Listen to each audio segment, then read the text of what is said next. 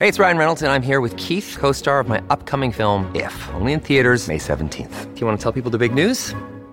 All right, I'll do it. Sign up now and you'll get unlimited for $15 a month and six months of Paramount Plus Essential Plan on us. Mintmobile.com slash switch. Upfront payment of $45 equivalent to $15 per month. Unlimited over 40 gigabytes per month. Face lower speeds. Videos at 480p. Active Mint customers by 531.24 get six months of Paramount Plus Essential Plan. Auto renews after six months. Offer ends May 31st, 2024. Separate Paramount Plus registration required. Terms and conditions apply if rated PG.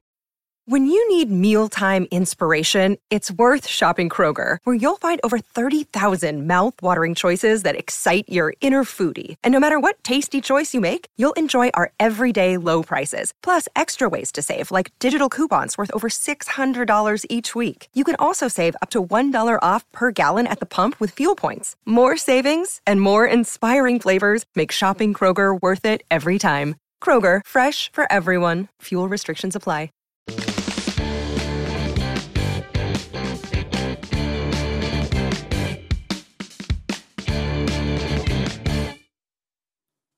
Hello, gente! Boa tarde pra vocês. E aí, Caê? Como você tá? Tá de volta? Pô, gente, tô sabendo que vocês estão achando que eu fui demitida, que eu perdi, pedi as contas, que eu abandonei a Gabi. Gente, eu tô de férias. eu saio do calabouço da dia sim. O Caê é que não sai. É, então, pra variar, tá de pausa, eu falei, ah, tem um espaço pra mim no Diacast? Aí o pessoal deixou. É o jornalista, é o vício em entrevistar, em fazer pergunta, né, amigo? Exatamente. E hoje a gente vai fazer muita pergunta, porque inclusive a nossa convidada já é amiga de velha data do Caê, tá? Eles já tiveram uma conversinha antes, já em 2018 você entrevistou 2018, entrevistei o lançamento do primeiro EP, né? Sim. Caraca, histórico, é. hein? Hoje a gente vai conversar sobre tudo que aconteceu desde então e muito antes também, porque hoje a nossa conversa é com ela, que é rapper, cantora, compositora, Drica Barbosa! Ei, salve! Ai, gente, que bom estar aqui com vocês. Muito, muito, muito bom. Ai, que delícia. Ó, eu tô até segurando aqui, ó, minha, minha vibe de fã. Não. de, de, de fã da Nathalie, entendeu? Vendo todos os vídeos. Kai, a gente já se encontrou muito, já tive o prazer de ser entrevistada por ele, de, de ver ele no show ali curtindo com a gente. Muito bom. Gente, muito mais feliz. do que isso, vocês sabem que assim, Kai, ele tá aqui nessa pose de jornalista. Mas ele tem no, no corpo tatuado. É, a- gente, ó. Saudades, rimas e melodias, né, Nossa, Drica? sim. Cadê esse comeback, né, gatas? Pois é. Cadê vocês? Todo mundo voltando e as meninas aí. É, a gente vai. É, tam, meio que estamos realmente todo mundo voltando ainda da sim. quarentena e tudo mais, né? Mas vai, vai rolar. Vai, vai acontecer. Drica, vamos começar entendendo mais ou menos como é que você chegou nesse lugar de estar sendo uma referência, de estar produzindo tanta coisa boa há tantos anos. Você começa a compor com 14 anos. Como é que isso acontece? Como é que uma criança de 14 anos, na maior capital do Brasil, escolhe se envolver com a música e começa a compor suas próprias canções? Uau! Então, bora lá, dar uma resumidona. Mas eu sempre tive muita conexão com a música, né? Minha família é nordestina. Então, tudo música, tudo acorde, já liga o som, né? Tudo, tudo é motivo de música, de ouvir, tá triste, tá feliz. Então, isso sempre me acompanhou, virou um estilo de vida pra mim mesma, a música. E aí, eu passei a morar numa ocupação com outras pessoas da minha família, tios, primos. Então, eu tinha essa diversidade musical muito próxima de mim sempre, assim, né? Tanto de músicas nacionais quanto internacionais. E fui crescendo nesse contexto. Então a música sempre foi uma forma de expressão pra mim, mesmo ouvindo, sabe? Mas era uma forma de eu me expressar. E aí, na adolescência, eu comecei a querer escrever sobre as- os carinhas que eu gostava. e aí, a forma que eu encontrei de, tipo, ah, eu não consigo falar pra pessoa, eu vou fazer uma música. Como eu não sabia, de fato, ainda compor, estruturar uma música, eu pegava músicas de artistas internacionais, tipo Usher, sabe? A Beyoncé, aí escrevia é, em cima da, da métrica deles. Então, tá, eu pegava e escrevia em português, sabe? A versão brasileira. de um Airbnb. Foi as, isso, de Airbnb. Airbnb. Airbnb. O Airbnb. Eu, assim, isso. Isso, um Airbnb, gente, um Airbnb, pô. Ar- Airbnb. É uma nova vertente, Airbnb. Você mora no, no Airbnb. Pô, humilhada fazer essa pergunta. Desculpa, gente. Eu tava de férias, eu tava de férias, eu tô desacostumada. Imagina, imagina. Foi muito bom. A gente pode criar agora um, Um Airbnb. um Airbnb do R&B Airbnb. dos taurinos. Hum. Ai, Caí, salvando Taurina. sempre. Somos todos Taurinos, taurinos. somos todos Gente, uma mesa taurina. Que demais. Por isso que tem essa vibe. Cadê a comida? Tinha que ser uma mesa do BBB, né, Rodolfo? Não é, amiga, um negócio português, brincadeira, eu sou essa pessoa. Mas enfim, estou feliz, também meu cafezinho, tudo ótimo. Mas voltando, aí Parei na parte da composição, né? Comecei a fazer dessa forma. E aí eu comecei a entender a estrutura de uma música, porque você começa a entender, ah, beleza, esse aqui é um verso, isso aqui é um refrão. E isso só pra. Eu não mostrava para ninguém. Aí eu conheci a Batalha de Rima, Batalha de Santa Cruz, que acontece até hoje. Uhum. Uma super resistência que foi é, realmente algo que ajudou muito o nosso rap nacional, né? Então a gente tem vários artistas que saíram de lá. E aí eu conheci em 2006, eu tava com 13 para 14 anos através de um amigo que falou: "Pô, vocês gostam de rap?", né? Falou para mim e pros meus amigos e um primo: "Vamos lá, tá tendo uma batalha de rima". E aí a gente começou a ir lá no Santa Cruz. Uhum. E lá eu conheci mais ainda sobre o hip hop, né? Eu conheci um pouco pelos meus tios, mas conheci o movimento hip hop, entendi o que era o rap e entendi que eu poderia escrever rap que aquilo era uma ferramenta que eu poderia usar para me expressar também, escrevendo. E aí foi assim que eu senti esse convite, de certa forma, do hip hop para eu começar a me expressar através das rimas. E aí é, foi essa minha adolescência. E como que foi começar essa carreira? Então, em 2006 uhum. você começa ali na batalha, em 2016 você lança o Esqueci 2000... o feat com Emicida. Ah, sim, sim. Do filme. É, 2013, 2013. 2013 vou, vou, vou fazer a, a, a, linha do tempo. A linha Os do tempo agora. É. O que acontece? Comecei a, a, participar das batalhas. Participei de poucas batalhas como MC de batalha. Eu preferia assistir. Ah. É, eu preferia fazer freestyle. Eu ficava muito brava com os caras, porque quando eles iam batalhar com mulheres MCs, era sempre num lugar muito de ficar inferiorizando por ser mulher, sabe? Não era uma rima inteligente como eles faziam com os caras. E aquilo me deixava muito brava. E aí eu. Mano, preferia não fazer porque tinha outras mulheres MCs que lidavam melhor com isso. Falavam, não, eu vou quebrar é? tudo. E assim, elas arregaçavam. Enfim, então eu ficava nesse lugar de, uh, vai lá. Estamos aqui dando Estamos aqui. Mas sempre participei muito ativamente desse movimento, né? E em várias batalhas, enfim. É...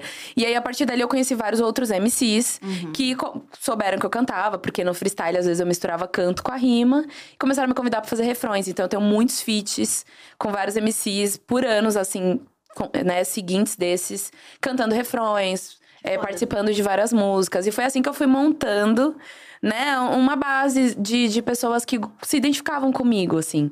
E aí, quando foi em 2010, eu lancei o meu primeiro single e eu queria ter lançado antes, mas questão financeira, de incentivo também, uhum. enfim. Tava naquele momento de é, trabalhando, né? Começando a entender na escola. Então eu demorei para conseguir lançar um primeiro Caraca, single. Foi tudo de uma vez, né? Foi tudo de uma vez. O meu primeiro emprego foi de 15 para 16, mas eu também já tava fazendo rap. Uhum. E eu não conseguia me ver nesse lugar de artista por questões sociais, raciais e que a gente entende bem. É, então era uma coisa que era um foco para mim, mas ainda teria que ser secundário, sabe? Eu precisava ganhar dinheiro para ajudar na minha casa, para fazer minhas coisas. Enfim, em 2010 lancei um primeiro single, ele, ele existe, ele tá aí no YouTube, é, que foi um passo importante para mim. E aí eu continuei fazendo fit, fit, fit, fit. A partir disso, o Emicida viu o meu trabalho é, porque ele conhecia vários desses MCs, eu ouvia tudo, então ele me convidou para participar do, da trilha sonora, né, do filme O Menino e o Mundo. E foi o primeiro passo além do que eu já estava fazendo. Isso já era 2013, né? E foi uma oportunidade assim muito importante para mim. E eu tava trabalhando, aí eu saí no meio, no meio do expediente, eu, eu trabalhava de monitor escolar, né, na van e tal. Eu saí no meio do expediente, gravei, voltei para trabalhar. E, assim, super feliz e realizada por ser muito fã dele. E a partir daí a gente começou um diálogo mesmo. E aí começamos a conversar é, sobre fazer uma, uma música, né? Uhum. E aí veio a ideia de Mandume. Porque aí em 2014 nós gravamos Mandume, em 2015 foi lançado. E a gente começou essa relação profissional da Lab também, já começar a me ajudar, a vender meus shows, me convidando, né? Meu primeiro voo de avião foi por conta do, da Lab, eu fui para Brasília cantar com o Emicida. Então, me trouxe muitas oportunidades, assim, muitas experiências que me ajudaram muito. E aí eu comecei a montar o meu show. Então, foi a partir aí de 2015 que eu comecei de fato a, beleza, isso pode e deve ser o meu foco pro que eu acredito e vai dar certo. Mas sempre com um pezinho no plano B, ainda trabalhando. Eu só saí do, do CLT em 2017, que foi quando a Lab já tinha uma estrutura e falou: olha. Vamos fechar um contrato. Que foda. Não, e conhecendo a tua trajetória, a gente vê que você tem um crescimento e um desenvolvimento musical muito consistente. E Uhum. você é apresentada a esse grande público essa parceria com a Emicida também muito cedo, né? Sim. Depois de uma trajetória relativamente curta, se a gente Sim, for pensar. total. Só que é isso, você já fazia muito, muito antes desse encontro. Quais eram as tuas referências? O que que te incentivava a escrever rap no contraturno do ensino médio? O que, que as pessoas diziam que você devia ser, talvez? Porque é difícil alguém incentivar uma mina preta a falar, não, vive da tua arte sim. Vai lá fazer. É. Com certeza. Uma, uma das coisas que realmente me incentivaram foram, foi, foi a minha família, meus pais, foi, o- foi a minha casa, né? É, então, eles sempre me incentivaram, desde dar os 20 reais pra eu, pra eu ir na batalha na, na Zona Leste, sabe? Pra cantar meu som. É, até, sei lá, até um mês que eu precisava não pagar alguma coisa, aí meu pai, não, vai lá, sabe? Por conta de, sei lá, ter que comprar uma roupa pra cantar, alguma coisa assim. É, meus amigos, assim, foram cruciais nesse momento. Esses artistas que me convidaram, que falavam, não vai, cara, você tem muito, muito, muito talento. E eu tenho um primo muito querido, que, assim, meu melhor amigo da vida, que desde que eu comecei a rimar, ele falou. Mano, você tem, você tem que fazer isso da sua vida. Você era E boa eu não desde o começo. É, ele, meu, você, sabe, eu- ele acreditava mais que eu, assim. Aham. Então isso me impulsionou muito até um amigo, Luan, beijo Luan, que no meio da sala de aula eu tava cantando Don't Stop the Music da Rihanna, escondidinho assim. E ele saiu falando pra sala inteira que minha voz era bonita. E me fez sair de um casulo também, sabe? Aham. De tipo, não tem problema eu cantar, né? Então são, são essas pessoas, esse entorno que me fez ver que era possível sim, porque todo o resto, estruturalmente, me falava que não, sabe? Então essas pessoas que eu confiava me falavam que sim, então eu, peraí, então sim, então eu posso. E aí eu comecei a encontrar em mim essa, essa capacidade, assim. E aí. A partir disso, é, o que foi me impulsionando mais foi ouvir outros MCs que me ajudavam diariamente. Então, eu ouvia o MC da, o Rashid, o Kamal, a Stephanie, é, o SNJ, né, a Cris, Dinadi, indo trabalhar, indo pra escola. E aquilo me ajudava a entender o que eu tava sentindo. E aí eu comecei a pensar, poxa, se eu gosto tanto de escrever, por que, que eu não compartilho com as outras pessoas? Porque isso também pode ajudar elas. Isso pode ser uma coisa que vai ajudar o dia a dia das pessoas, sabe? E aí eu senti uma certeza nisso. Porque eu sempre quis ser uma pessoa que ajuda as outras pessoas. Né? E, e foi uma ferramenta pra me conectar com o mundo. Né? Pra sair ali daquele lugar que falaram pra mim que eu não poderia sair. E aí foi a partir disso que eu falei, não, é agora. É agora. Teve umas escorregadas? Sim. Estamos em processo ainda de desconstrução de muita coisa que a gente é atravessado o tempo todo. Mas eu sinto que eu caminhei bem porque eu fui persistindo apesar dos pesares, sabe? E eu acredito que a maioria das pessoas, não só mulheres pretas e pretos do, do Brasil, principalmente, passam pela mesma pela mesma oscilação o tempo todo e tem que estar sempre, não, bora, bora, eu vou, eu vou, sabe? Eu gosto muito de te ouvir porque e fico pensando nessa linha do tempo, porque você constrói tua identidade enquanto uma adolescente, jovem adulta no meio de uma Exato. batalha de rima, entendeu? Exato. Com esse tipo de ambiente dos caras virando e falando: Sa- "Ah, é. tua rima por ser mulher não é tão forte, né?" Sim. Você tem alguma lembrança, algum momento assim muito impactante de tipo, sei lá, de arrepiado, isso aqui é o meu momento, ou putz, talvez não seja, sabe? Você tem essas lembranças de algum momento icônico dessa tua adolescência? Cara, na batalha tinha esses momentos que eu achava chato, não só pra mim, mas pra outras mulheres, mas eram coisas que não eram tão recorrentes, até porque elas começaram a quebrar eles e as coisas foram mudando. é, mas é, eu acho que uma coisa que me ajudou muito em começar na adolescência foi porque eu realmente queria encontrar essa identidade, né? A gente tá nesse momento de mas quem eu sou? Mas o que, que eu quero fazer, né? Então, pra mim foi crucial que fosse naquele momento pra eu estar aberta a abraçar minha criatividade, abraçar essa identidade, falar, eu sou isso, né? E, e no meio disso ter que lidar com essas questões todas sociais, raciais e de gênero e mas isso me dava foco, sabe? Então isso isso acabou me ajudando assim. E no palco, isso é muito louco, mas de todos os lugares que eu já estive, né, fisicamente e, e emocionalmente, o palco é um lugar onde eu sinto que eu posso ser eu. E isso é muito louco. Porque é num momento que a pessoa, né, qualquer pessoa que não vive essa experiência vai falar: não, mas você tá sendo exposta. Uhum. Mas é sendo exposta, no meu caso, que eu sou o mais genuína possível. Caraca. Sabe? Porque não me dá tempo de me prender nas minhas limitações ou nas limitações que colocaram para mim. Eu simplesmente tô lá e tenho que fazer o que tem que ser feito, o que eu quero fazer. Nossa, faz e aí, sentido. Sabe? Faz Acho que você lida com isso também, é, né? mas eu Por sou o contrário. É, porque eu sou controladora, então eu fico, ai, palco ao vivo. Mas, não, mas faz... eu sou assim com a internet, por exemplo. Ah, tá eu vendo? ainda não consigo. Ah, e aí eu fico, porque aí já é um lugar que eu, eu realmente sinto é. que eu não tô no controle, eu sou bem taurina, entendeu? Eu tenho que estar tá ali. E a resposta é imediata, né? Realmente, a reação ela é genuína, faz é todo é genuíno, sentido. É tipo, não, não tem tempo para você deixar a sua mente te controlar uhum. com as milhares de crenças, né, que a gente tem enraizadas. Simplesmente você vai, faz e fala e, e dança, se joga e, sabe? Então eu sinto essa liberdade mesmo. E aí, isso é muito louco, porque eu, é o meu processo agora de trazer isso pra minha vida. Uhum. porque eu tem uma. Eu sou a mesma pessoa sempre, mas tem uma, uma diferença. Tem uma separação da Adriana pra Drica. E eu quero ser um pouco mais Drica, entendeu? Uhum. Na vida. Na vida. Isso é muito, muito doido, assim. Foda. E na adolescência isso me ajudou, mas agora eu tô, tipo, com 31 anos, tendo que resolver outras coisas uhum. também. E você teve muito apoio do seu, dos seus pais, dos seus primos, seus familiares. Como que foi também essa introdução das suas irmãs, né? Porque a Kelly é sua backing vocal.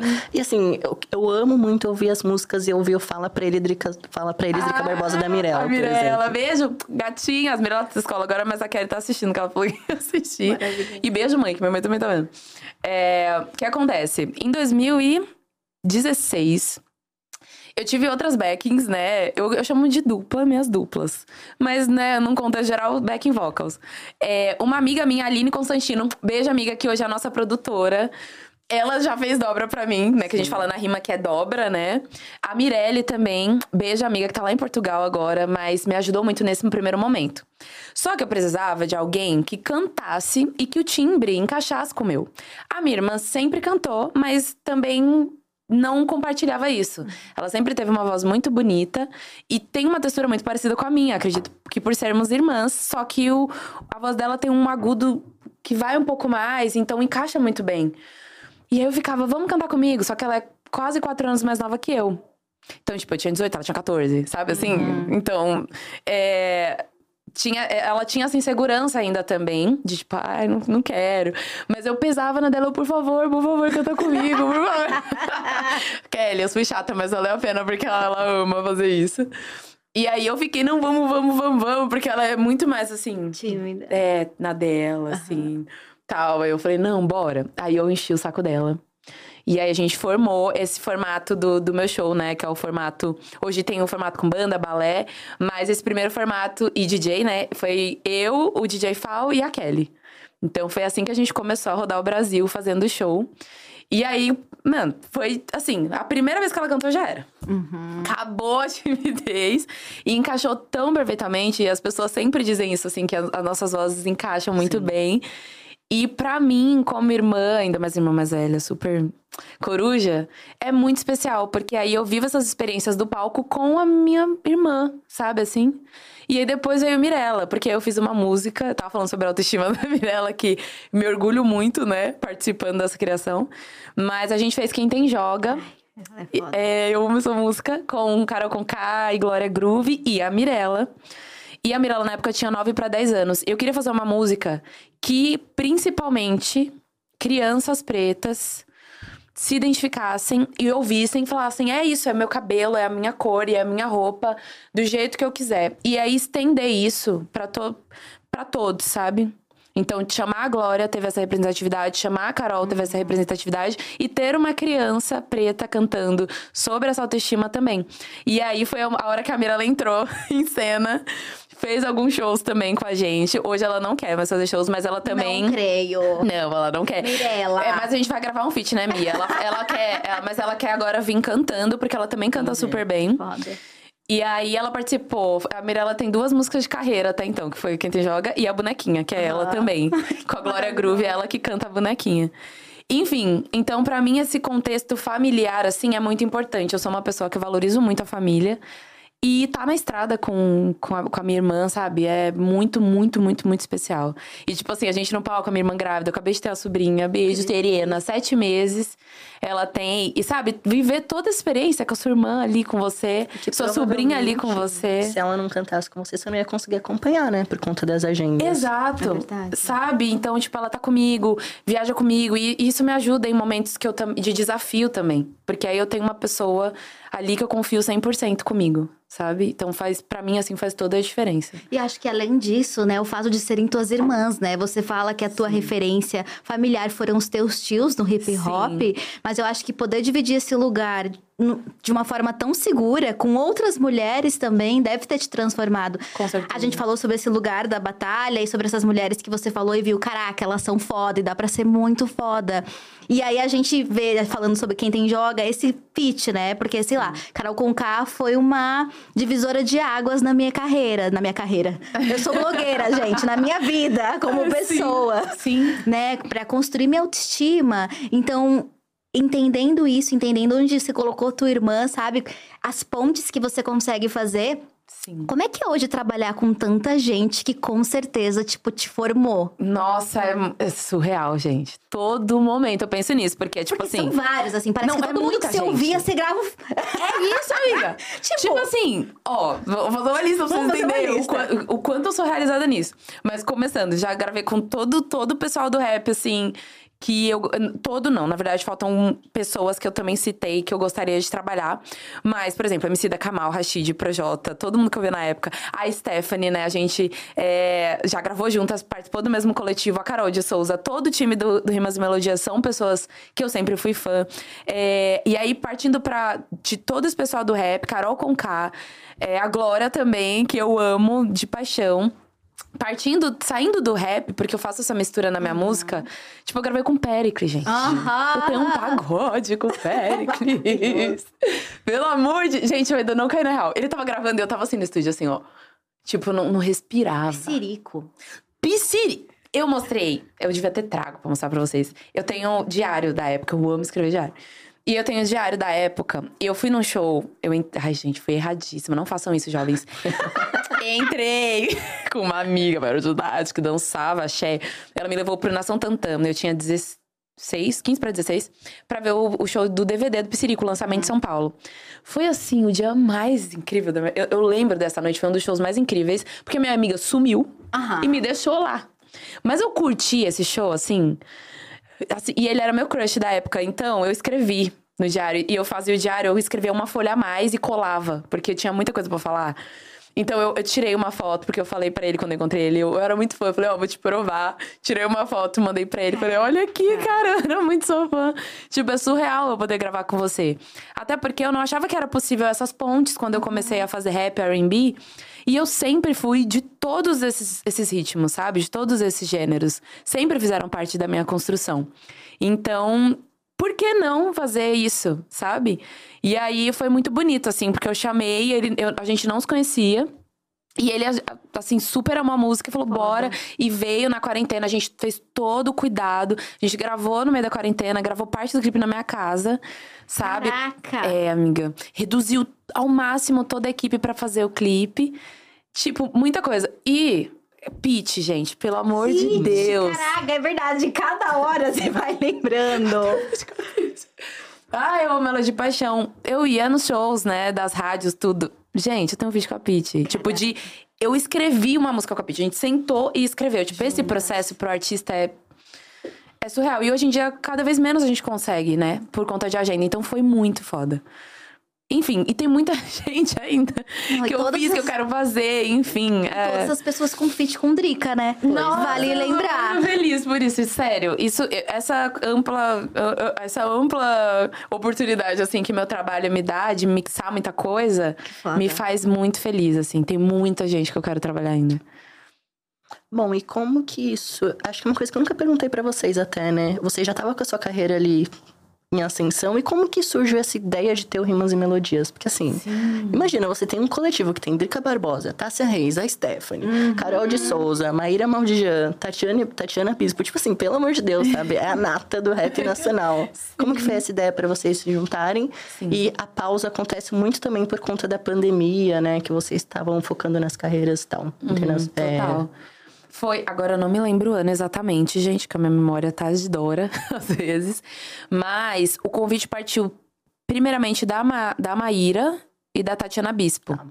E a Maíra Modijan é a nossa DJ, né, do coletivo. E no coletivo a gente mistura rap e R&B. Então tem MCs de rap e cantora de R&B, que no meu caso é eu, a Stephanie. Stephanie tá super cantando as músicas também, então entra. E Tássia. E aí as MCs, né, Carol de Souza, é, trazendo essa rima, assim e a Tatiana Bispo, cantora de R&B. E aí a ideia era realmente juntar esse coletivo para fortalecer todas essas mulheres, sabe? É, então a primeira ideia não era a gente ser um grupo que sai em turnê, uhum. era fazer vídeos pro, pro, pro YouTube, ter um canal para apresentar o nosso trabalho. Então foram músicas solos que a gente apresentou. Então a gente pegou um lugarzinho que a gente não achou que ia encher, inclusive, de pessoas. E gravou, assim, assim, com, com muita essa vontade de mostrar o trabalho. Então, mostrar o, pro, pro público da Tassi o meu trabalho, da Tádia Nanã. Mostrar pro meu público o trabalho delas, pro da Maíra, sabe? E poder juntar esse pessoal e falar: olha quanta coisa boa a gente tem aqui. Olha quantas mulheres em cima do palco fazendo isso. Foi é, essa, esse primeiro. O projeto foi isso, né, até então. Porque cada uma já tinha sua carreira solo. Uhum. E a gente, né, só queria dar essa, esse, esse, esse empurrão. Só que foi muito bem. Tipo, o primeiro vídeo que a gente lançou deu muitos views pra época, assim. E a gente comeu. Que legal isso, porque era isso que a gente queria. E a gente fez um show de lançamento, que era a ideia de ser um só. Então a gente pegou esse mesmo lugar do vídeo para trazer esse, essa conexão, né, do vídeo com as pessoas ali. Achamos que não encheu, encheu muito lugar. Ficou até pequeno, assim. E a gente ficou muito orgulhosa disso. E fizemos esse primeiro show. Só que as pessoas começaram a pedir show, pedir show, pedir show, pedir show. E aí começou o Rimas e Melodias como um, um, um, grupo, né, de fato. E a gente rodou o Brasil, assim, festivais e, e fazendo vários e vários shows como esse coletivo. E lançamos um disco, né? A gente participou de um projeto é, junto com a Red Bull e eles financiaram esse disco. A gente gravou na época onde era Red Bull Station, então foi uma vivência muito especial. E lançamos esse disco. E aí, enfim, trabalhamos muito esses shows e os nossos solos, então todas trabalharam muito. Ia encaixando, sabe, para todas conseguirem estar. Tá, às vezes não conseguiam todas, iam cinco e assim vai. Só que aí chegou nesse momento onde a gente precisava dar mais atenção pra carreira solo e a gente já tinha conversado sobre, tipo, vai chegar um momento que a gente vai ter que separar um pouquinho e depois a gente junta. Só que nesse meio tempo veio a, a quarentena. Foi nesse tempo que eu lancei meu disco solo também, então eu estava trabalhando meu disco solo ainda. E aí veio a quarentena. E aí por isso que a gente não voltou ainda, né? Sim. Porque é meio que a gente tá pegando de volta esse caminho do solo pra depois fazer alguma coisa juntas, com certeza a gente vai fazer. E era em 2018, acho que eu fui em todos os shows do Rimas e Melodias. Qualquer lugar que era na Zona Sul, Zona Norte, Foi Zona Leste, assim, eu tava gente, lá. É verdade. E pra gente era tão bom. importante, sério. Era muito importante ver isso. Porque sempre fica esse sentimento de que a gente, a gente acredita na gente, a gente sabe que as pessoas acreditam, mas tem várias coisas que impedem as pessoas de ir a um show, né? Às vezes é o uhum. valor do ingresso, o mais social que seja o valor, é difícil, ou é a distância. Então a gente sempre ficava, ah, não sei se as pessoas vão vir, né? Vão conseguir. E aí, tipo, tava lá, Caia tava lá, sabe? E o bonde que sempre tava com a gente tava lá fortalecendo. Então sempre foi muito bonito, assim. Fortaleceu muito a gente. Até hoje fortalece. Independente da gente não estar com lançamentos, isso indifere, sabe? Edric, é maravilhoso te ouvir falar, porque a gente entende que é isso. Houve um chamado pra música, sim. sabe? Que você arrastou a família inteira junto. Vamos cantar sim. Vamos. Vai cantar sim, sim. E, e veio não só como uma oportunidade, um desejo pela, sei lá, pelo estrelato, pelo destaque, mas principalmente como chamada atual. Mas você queria se expressar Exato. Através das tuas composições. E a gente sabe que mesmo com todo esse desejo, existe um mercado. Exato. Né? Você produziu de forma independente durante muito tempo. E aí você encontra a Lab também. Uhum. Como é que é esse processo da tua carreira, sabe? Estruturalmente, como é que você aprendeu? O que que essas, essas parcerias ao longo desses anos também te, te indicaram? Porque é isso. Você, você foi encontrada, muito entre aspas, no sim, momento sim. em que você já tinha feito um corre gigante. Sim. Não teve ninguém que falou, ai eu acho que eu gosto de você, vem. Não, Sim. você já, você já tava lá, lutando e co- correndo muito. Então, como é que foi esse processo de se profissionalizar, de entender o corre desse mercado da música, sabe? De uma forma mainstream também. Uhum. E quais foram esses encontros que facilitaram esses processos? Sim. Nossa, foi muito crucial, assim. Antes de estar com a Lab 100%, poder participar dos shows do Emicida, abrir vários shows, né? Na época o Emicida e o Rael já eram da Lab, então eles iam, sabe, já, já me colocando ali pra mostrar pro público deles também, apresentar o meu trabalho. Foi muito crucial, porque eu- aí eu comecei a viver a experiência do, de ser uma artista, né, em campo, de fato sem necessariamente ainda ter totalmente o incentivo, né, de uma gravadora, de um selo. Mas isso me ajudou, porque eu já vivia como se estivesse, né? Então isso já me ajudou de uma certa forma. Então, falando artisticamente também, primeiramente, estar no palco foi me preparando. Estar no palco com, fazendo. com o Emicida, com a banda dele, é uma coisa. Estar no palco, eu sendo a linha de frente, e a minha, a minha banda presente, é outra energia, é outra coisa. Então, estar naquele momento me preparou pra quando eu estivesse sozinha, né, ali com, com os meus, mas apresentando as minhas músicas e sendo essa linha de frente, essa MC, né, é, me, me, me ajudou muito a evoluir nesse sentido. Então, minha presença de palco melhorou absurdamente, porque eu tinha que me desconectar de sempre ter a presença de uma outra pessoa também na linha de frente. Então, isso me ajudou muito e é, me preparou, sabe, para esse momento. É, mas eu comecei a entender melhor como funcionavam as coisas mercadologicamente, de fato, quando eu assinei o contrato com a Lab, porque a gente começou a ter, de fato, as reuniões. Antes disso, a gente já conversava muito, o Emicida foi um super, assim, incentivador e, e direcionador pra mim, de me falar, olha, funciona assim, assim, toma cuidado com isso, com isso, com isso.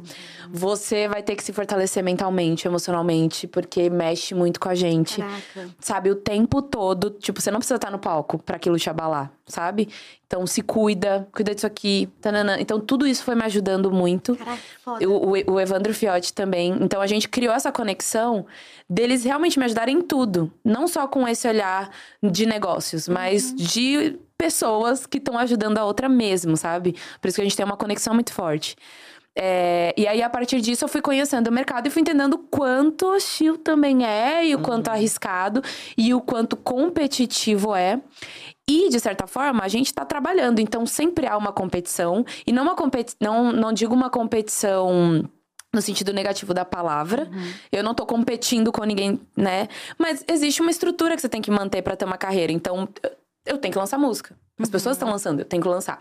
Estão fazendo assim, assim os clipes. Poxa, é importante que eu faça nessa qualidade agora. Tipo, mudou agora tudo digitalmente. Então, eu, pô, os artistas estão tudo fazendo conteúdo pra internet. Eu tenho que fazer, sabe? É nesse lugar que eu digo que não é uma competição, mas é também, porque Aham. você tem que estar sempre a par de como as coisas estão acontecendo e tá ali junto, correndo junto. E aí eu fui aprendendo isso, sabe, enquanto eu tava fazendo. Então, tipo, vai, vai rezando, vai fazendo, como diz o, o, o ditado. E aí eu fui me preparando, né, pra poder lançar o meu primeiro EP, que foi em 2018. E aí, nesse primeiro EP, eu comecei a fazer tour com o meu show solo. Então, já começou a, tipo, não só abria shows e não só participava de shows. Tipo, realmente é o meu show agora. As pessoas vão ir pra ver o meu show, sabe? Então, eu tenho que me preparar real pra isso. É, começou esse movimento de assessoria de imprensa, coisas que eu ainda não tinha feito, de fato. Então, tudo isso me ajudou. A forma de eu me comunicar também com, com o público sem ser só na música, sabe? E é muita coisa. Porque quando você tá só no independente lançando músicas porque você gosta, é uma coisa. Mas quando você entende, tipo assim, meu, eu quero viver disso. Pra viver disso, eu tenho que fazer negócios. Eu tenho que reconhecer que eu sou uma marca, né? Eu tenho que reconhecer que o meu... O meu nome, ele também é uma marca, ele também é um produto. E não é negativo pensar dessa forma. Porque é este produto que faz eu pagar as minhas contas. É esse produto que faz eu pagar o estúdio. Sabe? É esse produto que faz eu pagar o meu look do, do balé pra gente conseguir realizar o show e, e pagar todo, toda a equipe. Então você começa a ver que o seu trabalho movimenta todo um coletivo. Tipo assim, um show meu é, faz, faz com que chegue aquele dinheiro do show pra toda a minha equipe, pra todo é, o, o pessoal que trabalha na lab, pra todo mundo que tá trabalhando no evento, indiretamente. Tipo, é muita coisa. E aí, quando a gente começa a se ver nesse lugar, também é uma super responsabilidade.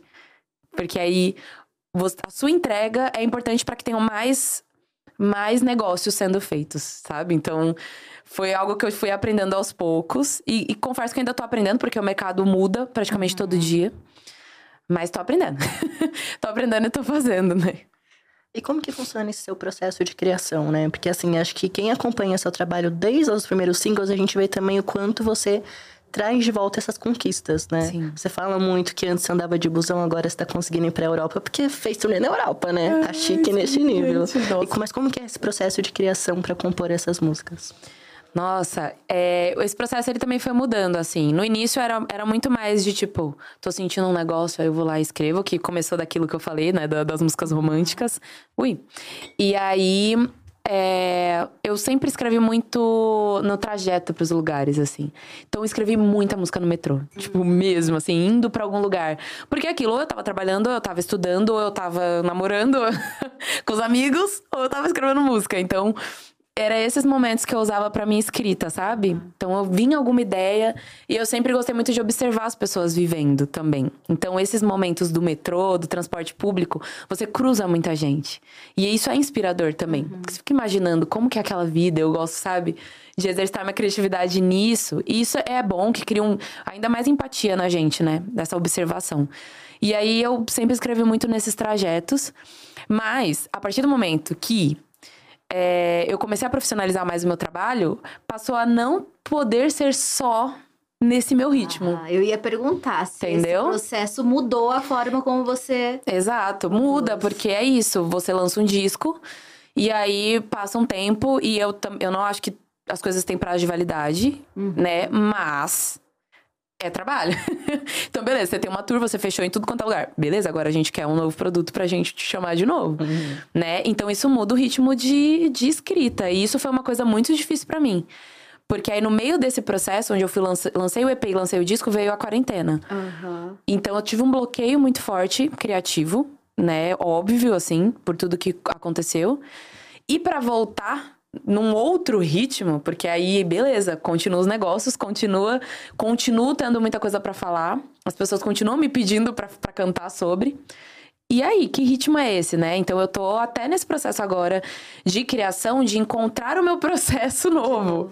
Encontrar o meu processo de novo, sabe? E tá sendo muito bom. Muito bom mesmo. Porque aí, tipo, eu saio correndo do banho pra anotar coisas. Eu tenho vários áudios com barulho de chuveiro.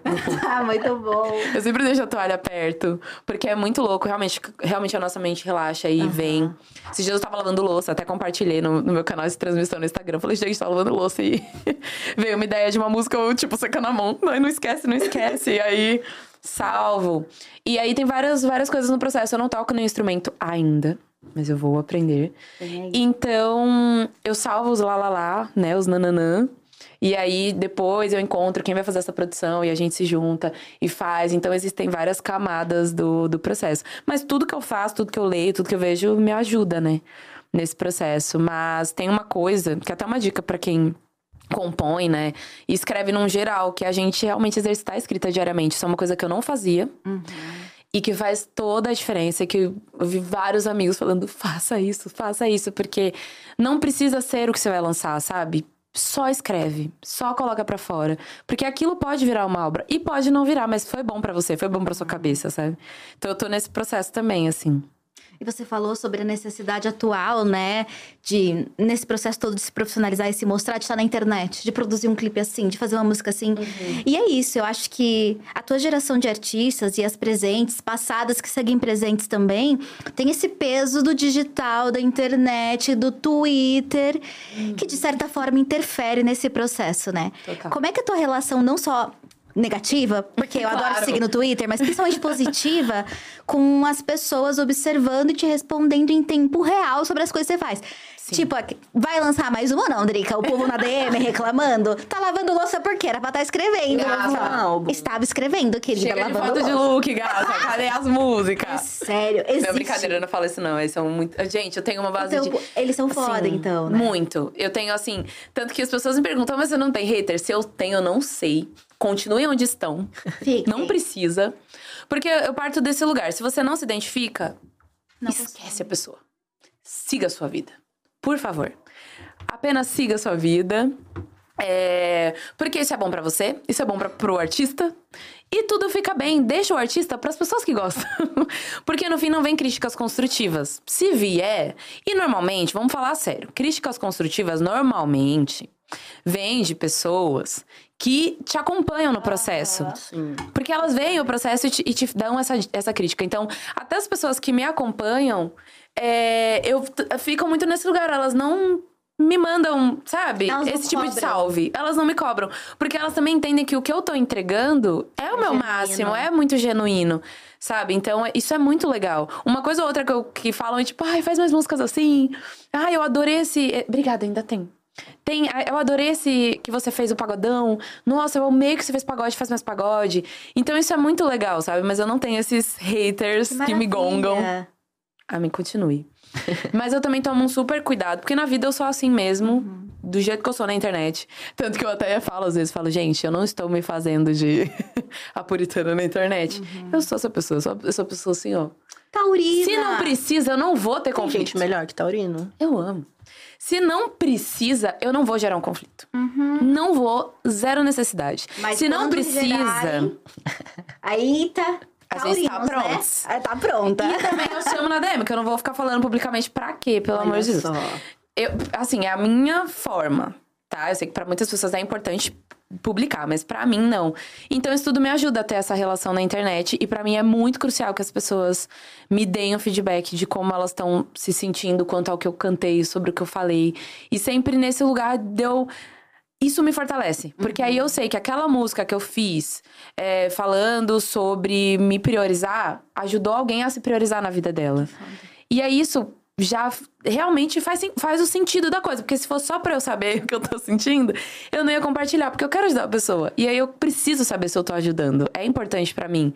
Sai desse lugar só de fazer porque eu quero fazer. Eu nunca fiz música por isso, sabe? E tudo bem que as pessoas façam, mas eu preciso disso, assim. Então eu sempre motivo meu, meu, meu pessoal a me dar esse feedback, a como vocês estão se sentindo. E aí eu também falo como eu me sinto, eu também falo que eu tenho meus momentos que eu não tô bem e que eu cantei sobre isso porque acontece toda hora, porque eu sou humana igual todo mundo. Né, então. E tem esse lugar, né, que aí a, gente acaba endeusando um pouco o nosso artista preferido.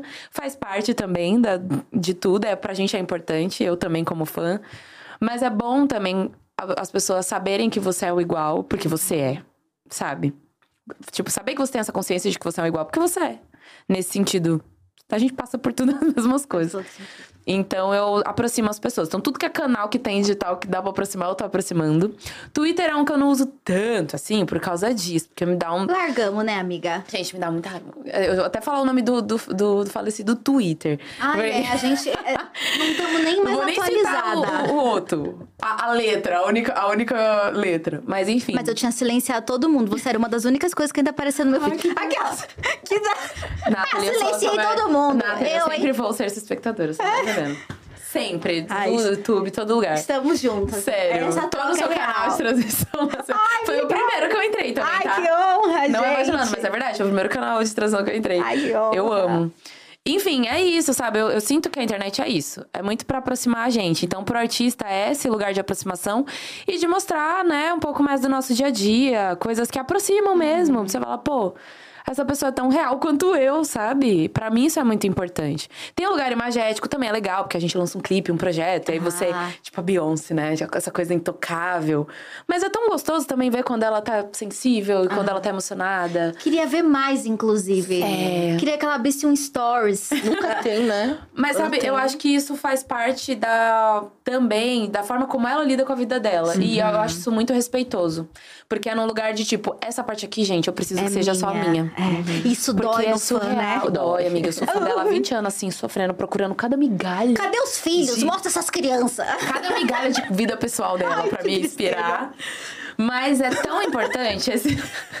é tão importante esse limite, eu acho. Porque assim, até que ponto a gente lida bem? Então a gente tem que respeitar o limite do lidar bem. Sabe? Tipo, é isso. E aí eu tô tentando também entender agora o que filmar no meu dia a dia, o que, que eu não filmo, o que que, sabe? E é complexo E às vezes eu porque- acho meio desinteressante também. Tipo, eu vou ficar, ficar filmando toda vez que eu lavo uma louça, toda vez que eu. Aí eu não sei, sabe? Eu tô meio que descobrindo, eu pergunto pras pessoas, eu falo, gente, o que, que vocês querem ver? Porque eu. Não, e ao mesmo tempo é isso, é, é o limite, mas, tipo, teu trabalho é você exposta. Exato. É, então você precisa de um limite, porque você tá abrindo suas Precisa, cara, entranhas. precisa. É isso, amiga, é isso. Mas é- eu acho importante falar como eu me sinto e como eu me sinto sobre o que tá acontecendo, como eu me sinto politicamente. Eu falo, sabe? Mas eu, eu dou umas brecadas às vezes, tipo assim, pô, eu tô numa semana muito louca, cara. Eu, desculpa, gente, mas eu sempre dou um jeitinho. Então, se eu não tô no Stories, eu posto lá no canal de transmissão. Ou eu fa- posto que eu tô ouvindo um podcast que seja pra indicar alguma coisa legal. Legal. Mas eu não tô bem pra mostrar minha cara. Porque não é só a cara, é energia, gente. Eu acredito em, em energia total. Então eu não quero passar essa energia. Não é porque eu não quero que ninguém saiba, não. Porque depois eu aparecer e falar, tava mal, gente. Aí por isso que eu não apareci. E é isso. Eu vou tentando. Mas é difícil, gente. É muita rede, amiga. Como que você lida? Ah, amiga, que é E aí, é medicadíssima. cada... Nossa, é, uma, é um tema pra cada rede, porque não pode ser igual, porque. Não, eu não- ainda tô entendendo. E pra mim, pra gente que trabalha, Caê é um pouco menos, porque é jornalista, mas também tem, vai se Uhum. Tem que lançar, Caê. super presente. Não, e você tá super presente Muito. todo online. Ele não tem escolha. Não tem escolha. Tem uma rede só que eu ainda tô um pouquinho resistente, que é o TikTok, mas eu, Amiga, todo mundo fala que eu preciso estar Pois lá. é, mas o Eu TikTok... consumo, sabia? Eu gosto de ver as receitas, coisas de lei da atração. Eu amo. Eu fico lá Não, vendo. e eu acho maravilhoso. Mas criar pra lá, eu acho um pouco Sabe? mais... Eu não entendi ainda um... É que eu também tô resolvendo tanta coisa da minha vida pessoal, gente, da minha cabeça. E você tá tão dá tempo. centrada com quem você é e com o objetivo do teu trabalho, que senão você já Que, tinha... amiga, eu... Não, e agora eu tô assim... Tô nesse processo pra criar coisa nova, depois a gente vai falar disso, mas... Eu preciso me cuidar, pessoalmente. Então, cuidar da minha cabeça e tudo. Então, não dá pra eu encontrar mais uma... Uma forma de comunicação diferente agora. Então eu vou lá e só replico algumas coisas no TikTok que eu já faço no Instagram, reposto alguma coisa legal que eu vejo, sabe? Por enquanto tem que ser assim, porque senão também é uma, é uma pressão, gente, que é muito difícil e o artista precisa de ócio. Artistas de tudo, você também cria, sabe? Você também cria. A gente precisa Precisa de parar. ócio. E não encontra ócio se você tem que ficar o tempo todo. Tem que ter um planejamento mesmo. Eu super adoro essas dicas, inclusive, de, de organização, de limites, assim. Porque senão a gente não consegue. Não, eu é isso. Foi um mês que eu não tava aqui, não fui demitida, tá? Pra poder isso, se alimentar, cuidar bem, da, ir no dentista. Quiropraxista que eu falei que eu estralei as costas. Uh! Quiropraxicista. Gente, é pra gente sim, né? Tem coisas da saúde até que a gente, ah, mas não é pra acessar. É sim. Às vezes um, um, um mês ali que você não vai pra um rolê, você paga uma consulta e te estrala e você fica dormindo bem. Olha que doideira. coisas que a gente aprende com a vida adulta. Não, é verdade? A Drica adolescente é, é, ia pra batalha de rima, Sim. ia pra escola, trabalhava, beijava na boca. Mas na boca, lógico, que tem que ter e a- inspiração. E a, Drica adulta, o que que faz, já que a gente tá falando de saúde? Sim. Cara, a, Dri, a Drica Duda faz terapia, louca, né? Ainda não comecei, mas eu tenho que começar. Mas eu tenho que começar. Mas sabia que eu tenho uma playlist chamada Terapia, que só tem música sua e do Emicida? Ah, tá vendo? sério. Eu preciso fazer terapia pra continuar fazendo essas músicas. Não é? Eu Tá preciso vendo? agora. É a terapeuta da Drica que te ajuda a ter terapia. Exato, exato. Não, mas eu vou, vou começar valendo, gente. Que eu não comecei valendo ainda. Olha, eu todo errado, falo pra pessoas fazendo. Mas, Mas tenho feito umas é consultorias. terapia, né? É, totalmente. Mas eu tenho feito umas consultorias, porque tem, enfim, várias coisas, né, da vida pessoal que a gente. Várias crenças que vêm desde a infância, coisas que estão me atrapalhando, me bloqueando criativamente. A Drica Duda faz o quê? Moro com a minha família, então tem muita demanda de casa. Tem uma sobrinha bebê de sete meses, então a gente tá sempre assim. Um segura, o outro toma banho. Tem uma outro irmã nananã. adolescente. Tem uma irmã adolescente, tem que estar ali presente, né? Tananã. Tem um marido, ainda não casamos, mas já é meu marido, 14 anos junto, gente. Já é meu marido. Já, é- já é um casamento pós-casamento. Já é um É casamento. bodas do quê?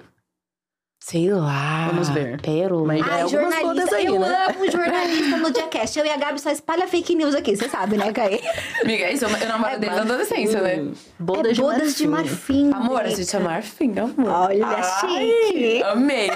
Somos bordas de marfim. Eu e o Jonas há 10 anos, nosso diretor Ah, eu, tá amo, perguntando. eu sou muito fã de vocês como casal, gente. Ai, eu amo gente, casal. 10 anos é o quê? Olha, bodas do quê? Eu até manchei de batom aqui na emoção. Olha. Nossa, eu não bodas sei. de zinco. Quero chegar na marfim. Mas é uma coisa boa pra saúde. Considere assim que eu tenho um relacionamento saudável. Bodas de zinco. Bateu um relacionamento saudável. Menina, já faz quatro anos que eu fiz 10 anos de. Isso passa muito rápido. Muito Você rápido. já pensou? É muito rápido. muito rápido. E com a Ana Carol, quantos anos? Ana Flor. Ana Flor, perdão. Ih, Ana Flor, desculpa. A gente vai fazer um ano mês que vem. Ah, um ano é bodas do quê? Não sei. Chocolate, tem sabe essas bodas, bodas será de. Essas bodas docinhas, diferentinhas? Acho que tem, gente. Não é bodas de papel? Pesquisa depois. É, É pode que se morar junto, pra mim, tá casado. Então, tô morando junto. Você casar. A gente ainda não mora junto. Ah. Gente, eu tô muito A gente mora na mesma rua. Ah, Ah, cai! mora É, junto. vai. junto, né? Pelo amor de Oxi, Deus. Oxi, tá vendo toda hora. É a mesma coisa. É uma coisa. Mas é isso, né? Namoro bastante com o meu marido. É, vejo meus amigos. Gente, tem uma vida normal. De tipo, dia a dia normal. Tentando encaixar tudo. Treinar pra ter condicionamento de saúde, de show. Caraca, Porque cantar e rimar. isso. Que que é isso? Eu fico, eu fico vendo o que a Beyoncé faz, meu gente. Olha. Eu achava que, tipo assim, ah, ela é um robô. Mas aí quando você tem que começar a fazer... ela é o Alien Superstar. Mas quando você tem que começar a fazer o babado, aí você vê... Amiga. E assim, é anos fazendo isso e o tempo vai passando, o condicionamento vai, o metabolismo vai ficando mais lento, você tem que. Então eu tô indo daqui, eu trouxe minha mochila pra ir treinar. Caraca. Aí é- e tem essas coisas, esse cuidado profissional, né? Tipo, com a minha voz, aí faz fono.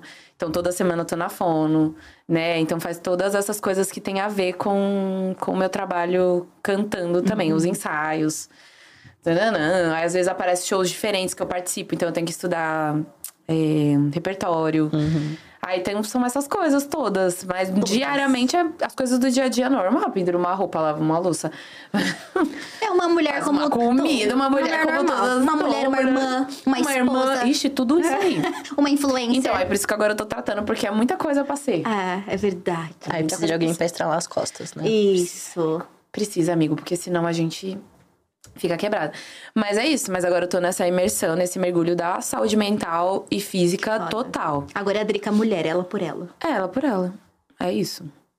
Nossa, você usou a frase perfeita que a, que a, que a consultoria que eu tive ontem. Olha só, Na verdade, foi com a. Nathalie, a consultoria. É, minha terapeuta tá de férias, inclusive. Aí, ó. Eu tô aqui, ó. Volta logo, pelo amor de Mas é isso, e a Beyoncé é minha terapeuta também. Ela não sabe, mas eu tô, tô- Ontem eu tava lá fazendo janta, meus vizinhos acho que é insuportável, tanto que eu canto Beyoncé. Repetiu o disco, eu tava lá cantando de novo. E você curte se ouvir bastante? Eu me escuto, eu gosto de me escutar, isso é bom. Mas teve por muito tempo, assim, no começo eu não gostava. Eu tinha um, um desconforto em ficar me ouvindo. Muito disso eu entendi que era um- um- uma insegurança de coisas que me atravessam e não necessariamente de mim, Aham. sabe? Que vem nesse contexto de tipo, você não tem humildade?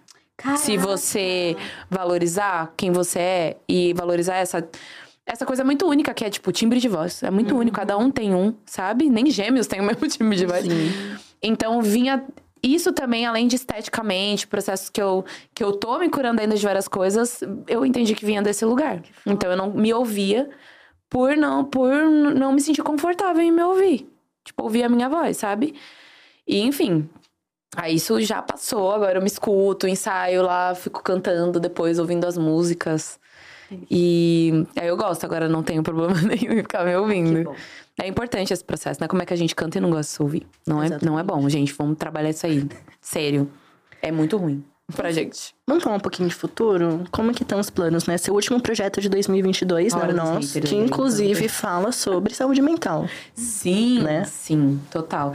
É, o projeto Nós, ele nasceu durante a quarentena, né? No, foi a primeira conversa que eu tive com o Evandro Fiotti, que é meu, meu empresário e meu amigo, foi ali em junho de 2020. Foi bem naquele momento. Tava totalmente baqueada, porque eu tava com as malas prontas, era a última semana de ensaio pra eu fazer a tour do meu show na, na Europa. Caraca! Amiga, tinha não. nove shows marcados. Passagens compradas. Tudo certo. Tipo, eu ia viajar, tipo assim, quando deu o lockdown, vou chutar porque eu não lembro, tá? Era tipo terça, e aí na segunda seguinte eu ia viajar. Drica de Tava Deus. com as malas feitas e ia fazer esses shows que era tipo um sonho, né? Profissional e pessoal. E aí veio a pandemia e pá! Segura aí, fi, aqui não vai dar, não. E aí, obviamente, com isso veio toda a tristeza, toda a angústia, toda a revolta com tudo que aconteceu né, pra gente como sociedade, pessoalmente, nas famílias, tudo mais. Então eu tava muito balançada, assim. E aí, eu conversando muito com uma amiga, né, com, com o Fiote, conversando coisas pessoais. Os dois muito mal, assim. Aí a gente ficou falando sobre isso, sabe? O, o que que as pessoas, o que que a gente pode entregar como artista num momento desse? É importante uma entrega também? Sabe, eu sentia que era importante, eu tive que fazer essa reflexão. E eu senti que sim. Eu senti que sim, eu deveria fazer algo para mim, por mim, né, no caso, e para mim e para as pessoas. E aí nasceu o, projeto Nós. A gente concretizou o projeto. É, criando né, essa forma de lançamentos, uma música uhum. é, por vez, com um clipe sempre, trazendo esses feats, né? Então, primeiro foi com o Rashid, depois teve com o Psirico, depois com o Pericles, e a última música Cabeça Erguida com a Cintia Luz e a Lorena. Então, era importante porque fazia parte desse, dessa temática, a conexão com outras pessoas, né? Então, trazer pra música. E a pauta, né? Então, tudo eu pautei nisso. Tanto as músicas quanto as entrevistas, tudo falando sobre saúde mental, principalmente pessoas pretas do Brasil, uhum. né? No contexto que a gente vive, né? Em diáspora, assim, eu quis trazer esse olhar pra gente também. E o que aconteceu com George Floyd, especificamente, né? Não é um caso isolado, a gente sabe muito bem, é óbvio. Mas o, aquele acontecimento também fez com que eu voltasse esse projeto, que naturalmente seria para, para pessoas como eu, que se identificariam com isso, mas de frisar isso, assim. Uhum. Então, é um projeto que cabe a, é, né, cabe a todos, mas que tem um, um, um viés, principalmente para essas pessoas, porque é aquilo, é o que a gente estava falando de a gente achar que a gente não merece cuidar da saúde uhum. e não, e mesmo quando a gente sabe que merece, a gente não tem, não vive num contexto que facilita esse acesso à saúde. Uhum. Sabe? Básica. E aí, quando se fala de não ter acesso para saúde básica, física, que também é mental, tá tudo junto, quando se fala em saúde mental, é sempre muito nichado. Como se fosse uma coisa que você tem que ter muito dinheiro, e também é, não é sempre que é possível, você fazer uma terapia. E muita gente nem tem tempo, cara. Você tá trabalhando. Exato sabe, sei lá quantas horas por dia, no resto do tempo, você tem que cuidar da sua casa, dos seus filhos, do, do que tem. Desopilar a mente. Com, com o que dá, entendeu? Então, tipo, como que, que você mostra para essas pessoas que vivem nesse contexto, que so, somos a maioria no Brasil, né? É, que estão inseridas nesse contexto, pessoas pretas, periféricas. Como é que faz? E aí eu vi no, na música essa forma, uhum. mas uma forma leve de falar, porque que força a gente ia ter para lidar com baque, outro baquezão de tema, mesmo que é um tema importante. Uhum. Então as músicas são leves por conta disso. Tudo é muito leve, palavras muito simples de entender, melodias muito também Gostosa. estruturadas e gostosas, porque tudo tem a ver com isso, sabe? Mostrar isso nos clipes também, trazer uma coisa mais divertida, uma coisa mais leve é, para esse lugar. E aí teve o um podcast sobre nós também, que tá aí no ar, para quem quiser ouvir. Que aí eu comecei a trazer pessoas para falar sobre pautas sociais, sociais, de, de tudo. É, pra, pra gente se informar mais. para eu também me informar mais. Então era um momento de aprendizado para mim, assim. Hoje e esse é o projeto nosso. Com os teus projetos musicais, o que fizeram por você, né? É exatamente isso. Eu sinto que é como se eu tivesse é, agradecendo a essas pessoas, sabe? É uma forma de agradecimento e a partir desse agradecimento eu ajudo outras pessoas e isso vira um, um, um ciclo. ciclo muito, assim, muito, muito bom de viver, assim. Porque é isso, aí volta para mim essa energia e vai para as pessoas, sabe? É Cabeça é Erguida legal. foi trilha sonora, né? Sim. E vai na fé. Uma, acho que é a novela que vai entrar pra história como uma das mais importantes da história da televisão brasileira. Cara, foi assim, eu lembro que eu tava em Belém do Pará fazendo show. E aí eu recebi uma mensagem da Lab falando, né, me, me desejando parabéns. Eles já estavam negociando, mas que tinha realmente rolado. E eu fiquei tipo assim, não é verdade, cara, eu não acredito. Porque eu nunca tive uma música, né, trilha de novela, e é um desejo nosso, né? Tipo, pra quem Marco. cresceu nos 90 principalmente. Uhum. A gente sabe que é, a maioria da população brasileira assiste, né? Uhum. E, e, e, as novelas são uma forma de desopilar a mente, são uma forma que, que né, muita gente que trabalha muito, que tá sempre no corre, desopila a mente. Então, que bonito ter uma música que fala sobre esperança dentro do, da novela. E de uma novela tão importante como o Caio colocou. Sim, com mulheres isso, né? cantando sobre ter cabeça erguida, mulheres distintas, sabe? é, é, muito, muito importante. E é isso, ter, ter essa, essa, esse protagonismo das pessoas pretas ali dentro. Muito foda. Então, tudo foi, tipo, muito bonito. Que foda. Não poderia ser um cenário melhor, assim, ao meu ver, para ter uma, uma música numa novela? Não, eu imagino que tua mãe deve ter. Nossa, ela é noveleira? Sim, minha mãe. ai. a gente em casa sempre foi, né? Então, todo mundo fica, ah, você novela. Meus amigos. Então, tipo, até o fim, assim, da novela. Tô, direto. Stories Ai, toda tô hora. aqui. Ai, olha minha mãe curtindo. Olha não sei o que. Muito legal, cara. É muito, muito, muito legal. E para mim foi muito importante para minha carreira também, porque é acessar um outro lugar e é um lugar que poucas pessoas como a gente acessam. Aham. Então, que é isso, tem que mostrar que, que a gente tem que ter mais, tem que ter mais a gente, tem que ter mais atores e atrizes negras, sabe, em, em lugar de protagonismo, é, e, e colocados em, em interpretações que não são violentas o tempo todo, que não são tristes o tempo todo, que não são, sabe, a gente não é só isso. Não, é muito importante a gente falar que tem muita coisa errada, tem muita coisa pra gente denunciar, tá tudo errado ainda, mas tem muita coisa boa que a gente tá fazendo. É isso. A gente tá aqui, sabe? Sim, amiga, é isso. E o Caio, Tem muita coisa legal. Caio trouxe esse gancho de futuro, e aí eu quero voltar numa coisa que você falou sobre Nossa, eu o nem futuro. falei também. Do...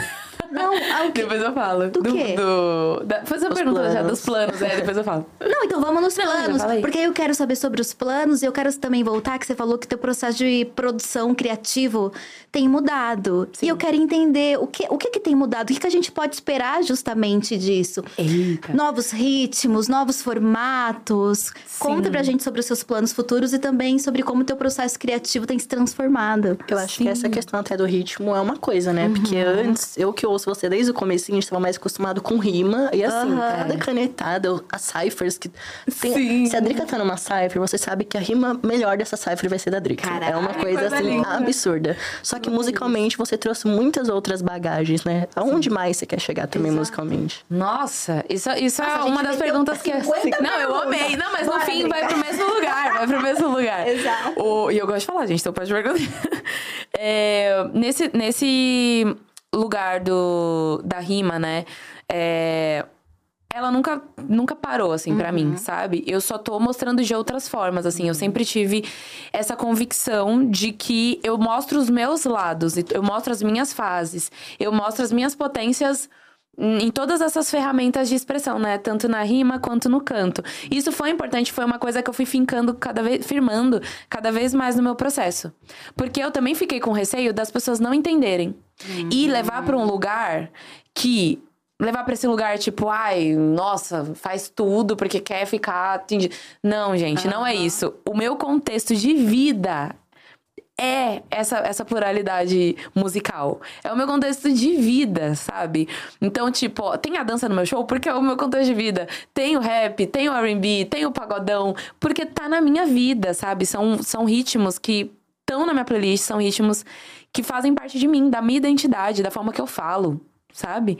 Então, pra mim é muito natural fazer isso, mas era importante eu estruturar de uma forma, e até hoje é importante, né, que eu continue estruturando, para as pessoas entenderem isso de fato. Eu acredito que quem me acompanha, assim como você, já entendeu, né?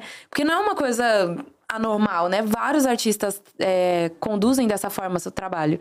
É, mas no rap não se tem muito isso, né? Na cena do rap. Então foi uma coisa tipo, gente. Olha, eu Você sou teve que assim. explicar. É, eu tive que explicar. Óbvio, tem outros artistas que já fazem, já faziam. A própria Negra ali, por exemplo, sempre, né, nacionalmente, sempre uniu a- a- o canto e a rima. É, mas essa minha referência começou com a Lauryn Hill, né? Com a cantora é, e compositora, enfim, MC. Porque eu ouvi ela e pensei, nossa, eu quero fazer assim. Eu, eu gosto de cantar e eu gosto de rimar. Né? Então tem músicas que eu mostro mais esse meu lado da rima, que é mais poucas ideias, que é de arrancar a cabeça, né? Frase de mandume. Mas eu também sou fofa, eu também sou romântica, eu também sou alegre, eu também tô pé da vida com várias coisas e eu quero cantar sobre isso, com a minha voz cantada, acessar formas de cantar diferentes, sabe? E é exatamente isso que eu tô fazendo agora. Tá sendo esse processo de. Eu lancei meu último disco em 2019 né? E foi o meu primeiro disco mesmo. E aí eu lancei o EP, né? Que é o, é o que eu tô trabalhando agora. Mas eu quero já um outro disco. Porque eu preciso de uma quantidade de músicas que eu consiga mostrar para as pessoas. Olha, eu vivi tudo isso nesses últimos anos. E eu tenho tudo isso aqui para expressar para vocês. E espero que vocês identifiquem. Então, eu tô com um olhar muito mais, de fato, adulto. Sabe? Pra, pro que eu vou falar, pro que eu quero falar. Então vai ter muita coisa da minha intimidade que eu já trago, mas eu acredito que vai ter até mais agora, porque eu acho importante. É, muita, muita coisa vai continuar sendo como eu já amo, que é trazer ritmos da dança, né? Que tragam essa atmosfera pro, pro, pro show também, né? E a gente se diverte junto e tal, então vai ter esse, esse lugar.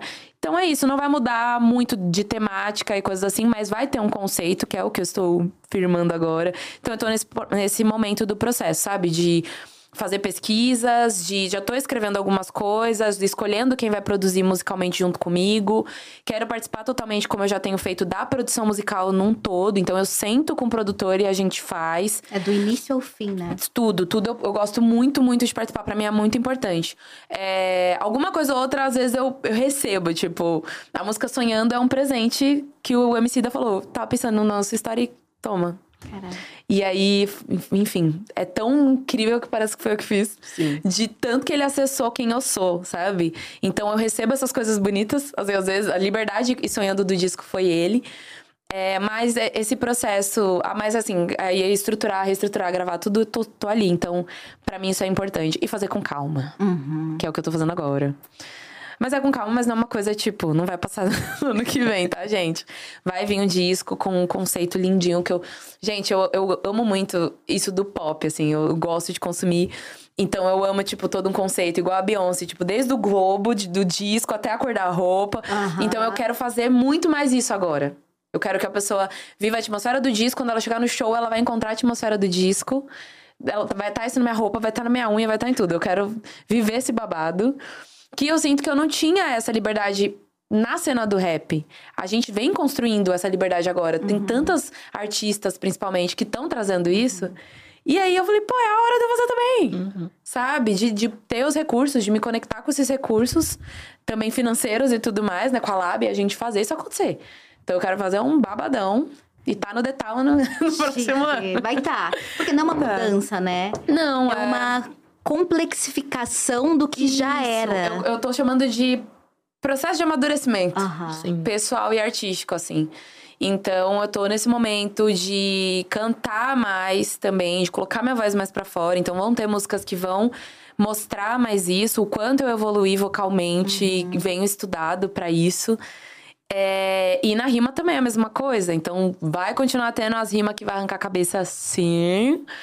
Porque quando eu fiz o, o EP, muita gente ficou, ai, mas e aí? Cadê o nós? Porque o povo Porque tava o nós é pancada na pandemia. é, eles queriam pancada. Gente, eu falei, calma, a temática não é essa agora. Daria sim, pra- caberia sim, com certeza. Mas não era esse o impacto que eu queria naquele momento. E aí agora no disco vem. Então, vai acontecer singles, vai acontecer. Então, calma aí que eu tô vindo. Enquanto isso, eu também quero preparar e vou preparar coisas musicalmente, conteúdos pra vocês enquanto eu tô produzindo disso. Não vai ficar parado, não. Sei que tem muita gente me cobrando, porque eu lancei Cabeça Erguida no ano passado. Então já tá assim, cadê os sons? Cadê? Mas eu estou em processo, gente, de cura, Aham. de várias coisas pra eu poder realmente me jogar e jogar as coisas pro, pro mundo, assim. Assim, um spoiler. Tem alguma palavra que você resumiria esse novo momento? Uma palavra. assim, palavra, Umas coisas eita. difíceis daí. É, né? É, nossa, é difícil uma palavra, porque é tanta Uma coisa. sensação. Tá. É, eu falei ama- amadurecimento, porque tem muito isso. Eu vou falar sobre isso, né? Mas eu acho que, a- acho que vulnerabilidade seria uma palavra. Que legal. Porque eu tô me abrindo de uma forma muito vulnerável, mas muito segura também. Sabe? E a Muito vulnerabilidade certa é de isso. que é esse o caminho. Muito certa que é isso, que tipo assim, é isso. É pra estar exposta, a gente vai estar exposta. Óbvio, respeitando o meu limite, mas Sim. abrir mesmo pras pessoas o que eu tô passando agora, sabe? E assim, a gente trouxe bastante essa pluralidade de feats, né? Mas o que, que a gente pode esperar? Vou soltar aqui um coração de fã, né? Gostaria de ver você com uma Ludmilla, talvez Ai, amo. Imagina esse no Vamos à minha lista. Vamos à minha lista. É. Pagode. Vamos à minha lista. Gente, tem muita gente que eu quero trabalhar ainda. Muita gente, tipo assim. Aí vai de sangala, aquela. Mas é verdade, tipo, muita gente que eu vejo possibilidade de sim. Ah, mas não Gente, tem nada a ver. Tem sim. essa arquiteta cósmica, ela fala, né? escreve no diário e a coisa acontece. E eu acredito. E aí, enfim, mas tipo assim, eu sonho desde Beyoncé alta. Gente, altíssimo, tá? Eu sei que vocês vão falar, ai, coitado. Não, Mas é assim que eu cheguei até aqui. Exatamente. Quem ia falar que eu ia trabalhar com homicida? Ninguém ia falar, eu sou da marca homicida. Não, eles falam, Assim, na em entrevista que é família, né? É, Não é família, só né? trabalhar É com família. homicida, é assim, algo viote É. homicida. Mas, enfim, o que, o, que, o que não é possível? Uhum. Eu acredito muito. Enfim, então, tenho artistas nacionais que gostaria muito de trabalhar. A Ludmilla fazer um pagode com o Thiaguinho, gente. O Thiaguinho. Thiaguinho, me dá uma chance. É, Baiana System, eu tô. Eu já escuto muito, os shows deles são assim, a lavação da minha alma. Quero muito trabalhar com eles. Ah, nossa, eu quero muito fazer um som com a Pablo. Amo a Pablo. É que tem gente que eu já fiz que eu quero fazer de novo, tipo a Pitty, muita gente. Mas eu vou falar pessoas que eu não fiz. É, o que eu gostaria de chamar pro disco o Lennon. É, eu tô ouvindo muito os meninos, o Veig e, e o Vulgo FK, então, tipo, eu faria alguma coisa com eles. Tem várias manas também que eu quero trabalhar junto, que eu ainda não fiz som, tipo a Bivolt, a Camila CDD. O MV Bill, a gente firmou uma parceria já no Twitter, inclusive, ele me chamou. ele me deu um salvão, eu fiquei assim. Vamos, É vamos fazer. momento. Dois sons ainda, tá? Caraca. Vai ser um romântico, ele já me chamou fazer um romântico. E um porradão. É...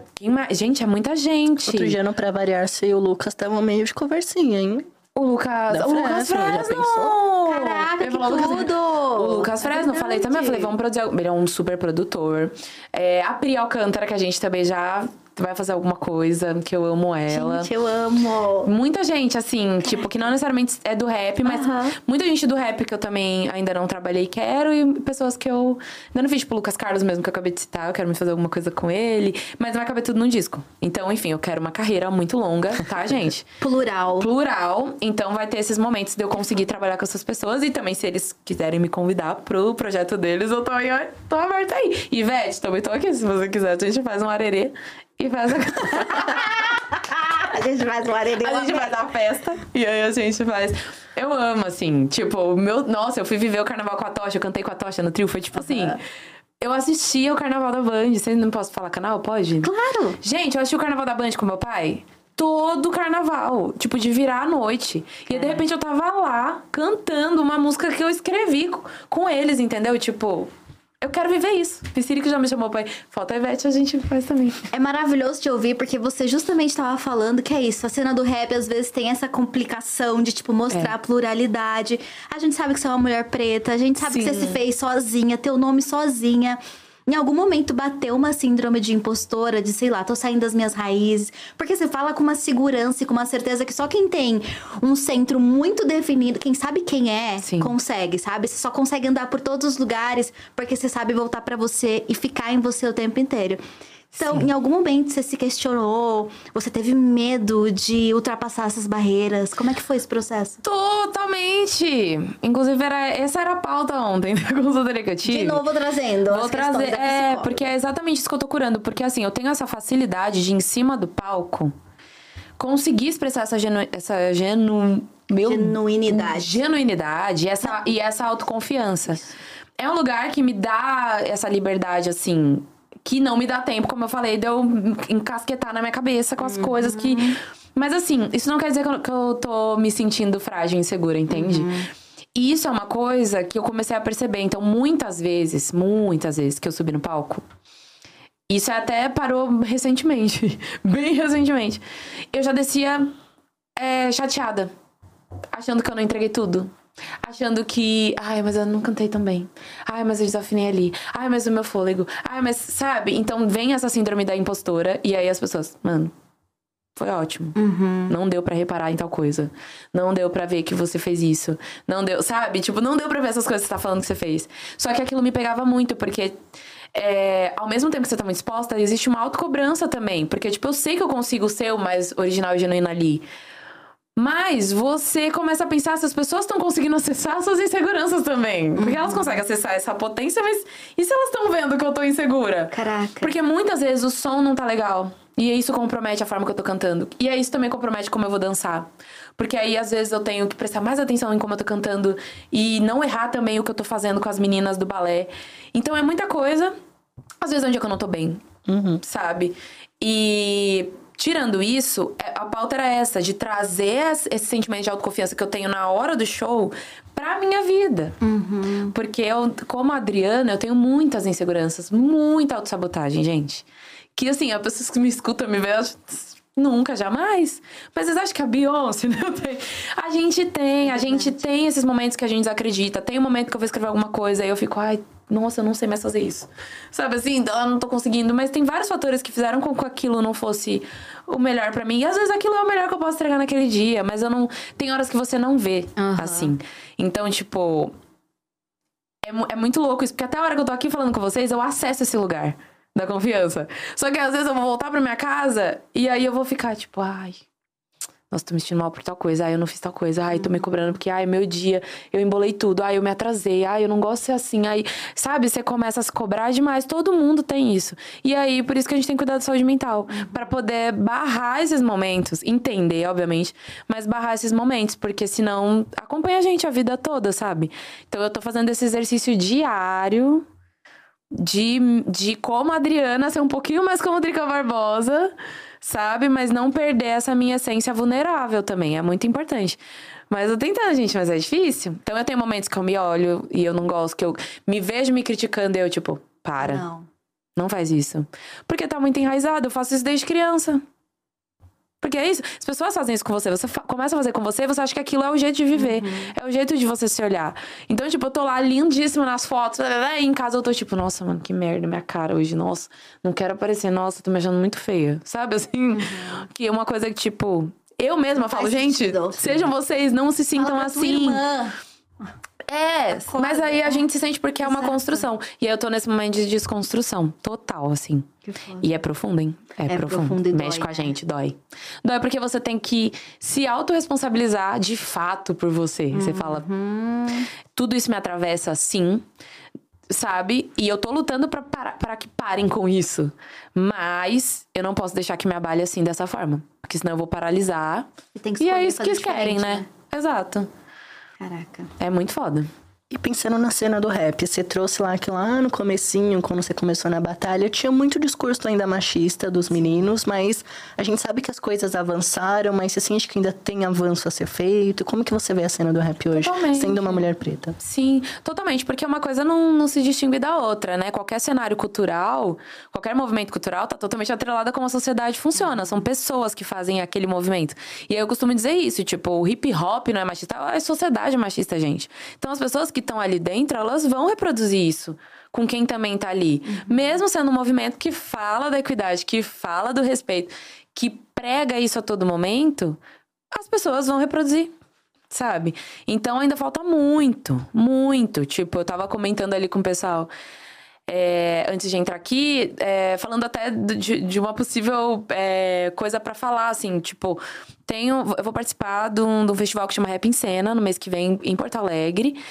E estão tendo, né, divulgações sobre o quantas mulheres tem nesse line, que é uma coisa, assim, su- surpreendente. E nem é igual a quantidade de homens e mulheres. Sabe assim? Mas só o fato de ter, tipo, mais de três. Sabe? E que bom. A gente tem que celebrar isso sim. Não tô falando que não tem. Porque se isso tá acontecendo, é porque a gente tá batendo na tecla até que, até que aconteça. E tem que continuar divulgando. Continua pros outros festivais também verem. Pro público cobrar. Falar, opa, pô. E o pessoal tá fazendo isso, viu? Eu vejo lá, quando eu tô marcada lá nos line-up, eu vejo o pessoal falando, e aí? Chama fulano, fulano também. E aí? Chama as meninas ali também. Ó, só tem, tem 20 pessoas e tem três meninas, sendo que a cena tá cheia de mulher trabalhando. E aí, sabe? Cadê as mulheres trans? Cadê as drags presentes aí que fazem rap também? Então tem muita coisa que tem que mudar, sabe? Muita.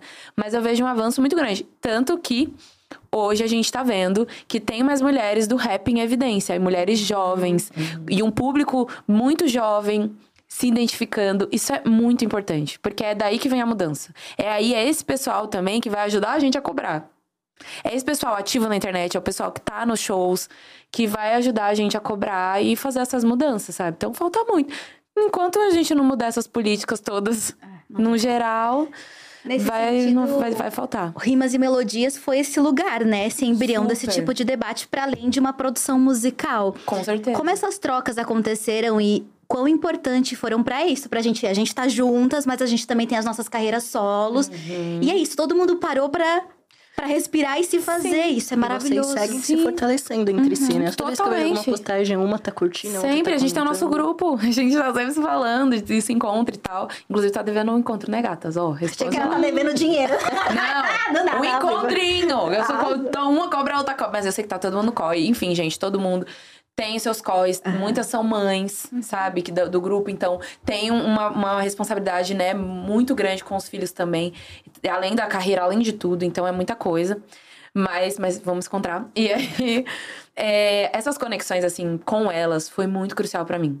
Porque também esse meio, até no mercado, é muito, muito masculino. Uhum. Muito masculino.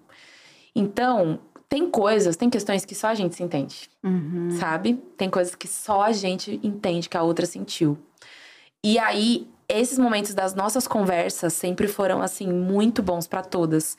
Desde, tipo assim, eu, eu era mais nova do grupo, né? Ainda não, eu sou a mais nova do grupo.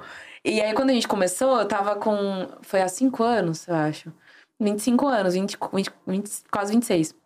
Então, essa, as, as meninas que já estavam com mais 30, elas já iam falando, ai, já vai se preparando pra esse isso. Nossa, você vai ver quando você fizer 30, vai mudar. E, tipo, tá tudo acontecendo, inclusive.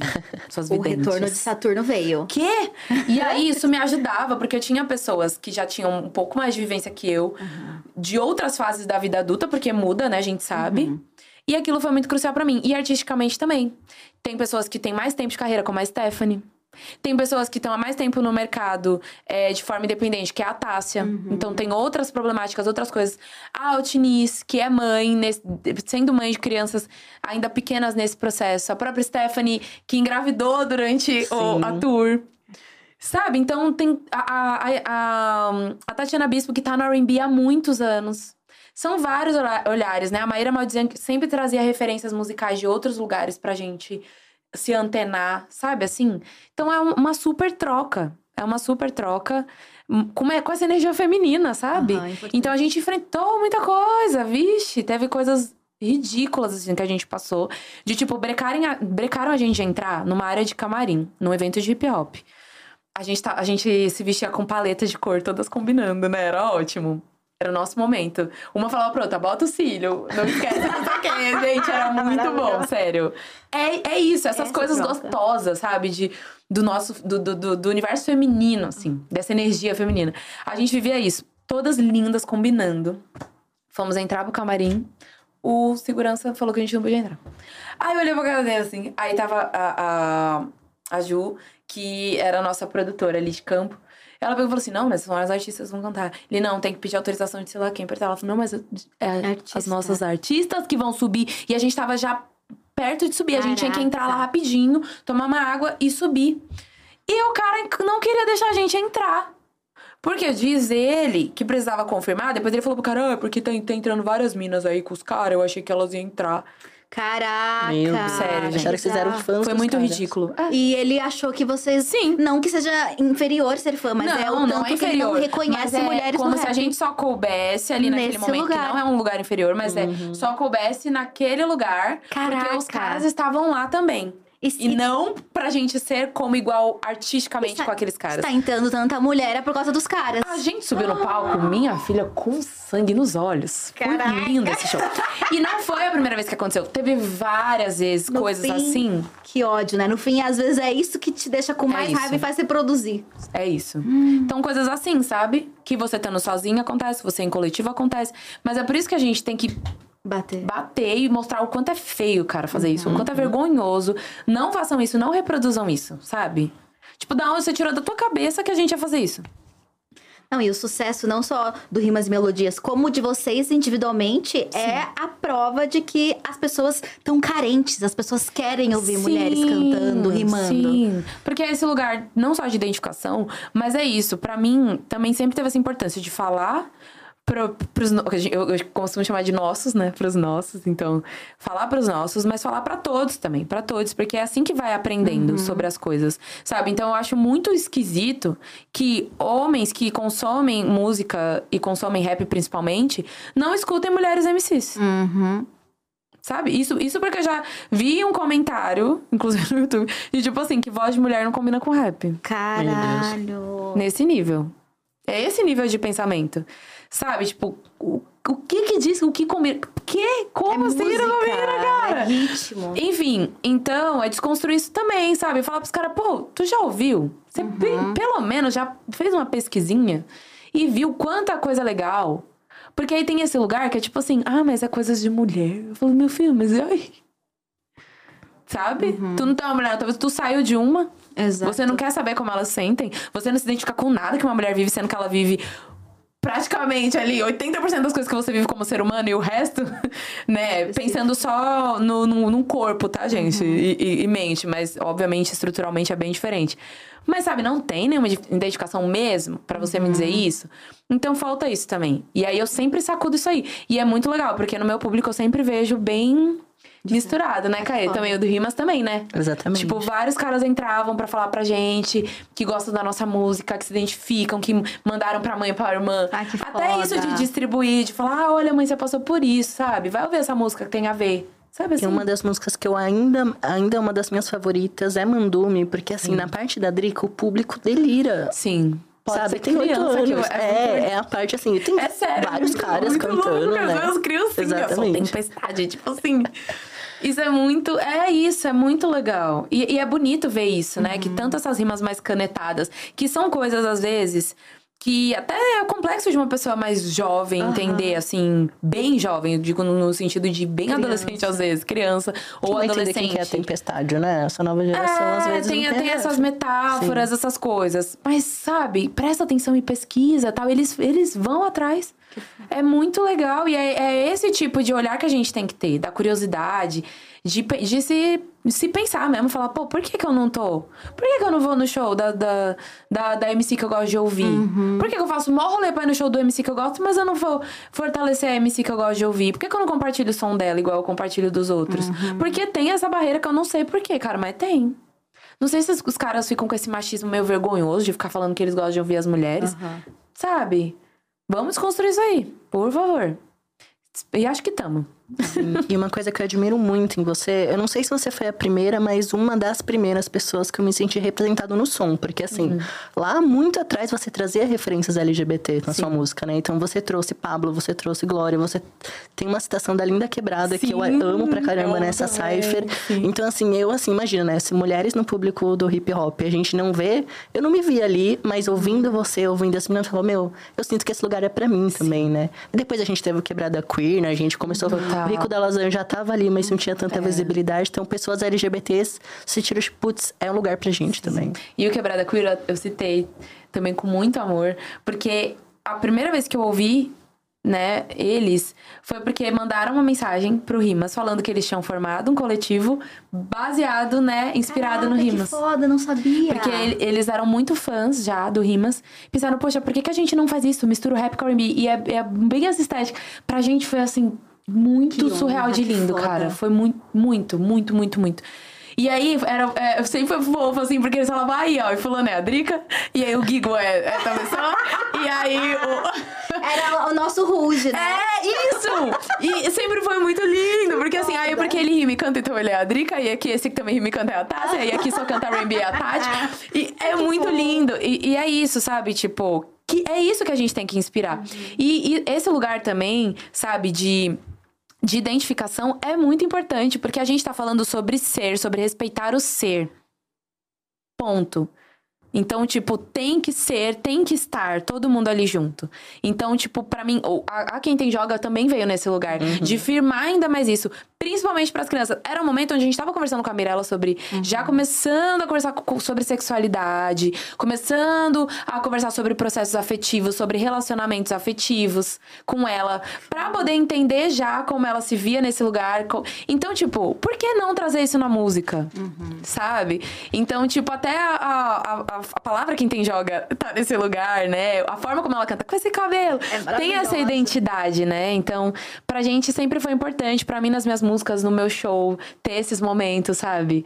É muito legal, eu fico muito feliz. Eu acho que o ambiente ficou tão seguro que a gente tem a isso. transição da Boom Beat, né? Que enquanto o Quebrada Queer Exato. acontece, a gente tem ali uma pessoa trans, porque ela se identifica enquanto uma mulher Exato. trans. E, e que bom que a gente foi acompanhando tudo isso. Lineker também já, já, ve- já veio, né? é, também compartilhando com a gente a transição dela, até musicalmente, né? trazendo essa, essa visão, assim. Então, enfim, vários, vários outros artistas. O Rico também, que sempre trouxe muito forte. Lin, enfim.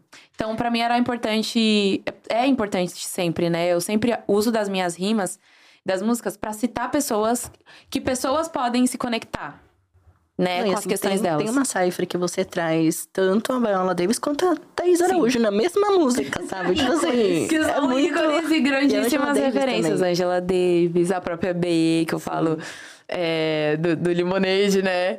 É, para mim é importante, porque é nessas pessoas que eu, que eu encontro referência que me ajudam uhum. também, e que o trabalho delas me inspiram.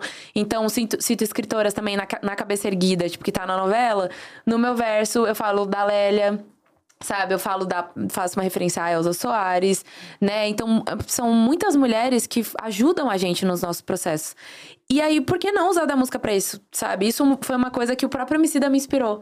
Desde o início, ele traz muito essas referências. O, o, o Rashid também, de, tipo, colocar nomes, falar, citar nomes de livros, citar coisas para as pessoas se interessarem e procurarem, sabe? É isso, construindo o que vocês fazem de melhor. Tipo, fazendo música. Vocês não só estão é. fazendo as carreiras individuais e coletivas, mas dando segurança para que muito mais gente consiga se desenvolver de uma isso é forma é mais muito mais assim. livre. Assim. Olha isso, eu não tinha é ideia isso. do Quebrada Queer como referência isso é, é faz todo sentido. Faz todo sentido. Faz todo porque é isso, a partir do momento que é, a gente se inspira, a gente sente mais, uhum. mais força para fazer Sente a coisa, seguro. mais segurança. Tem onde olhar. E que bonito que a gente uhum. fez isso, sabe? Que, que foda mesmo, assim.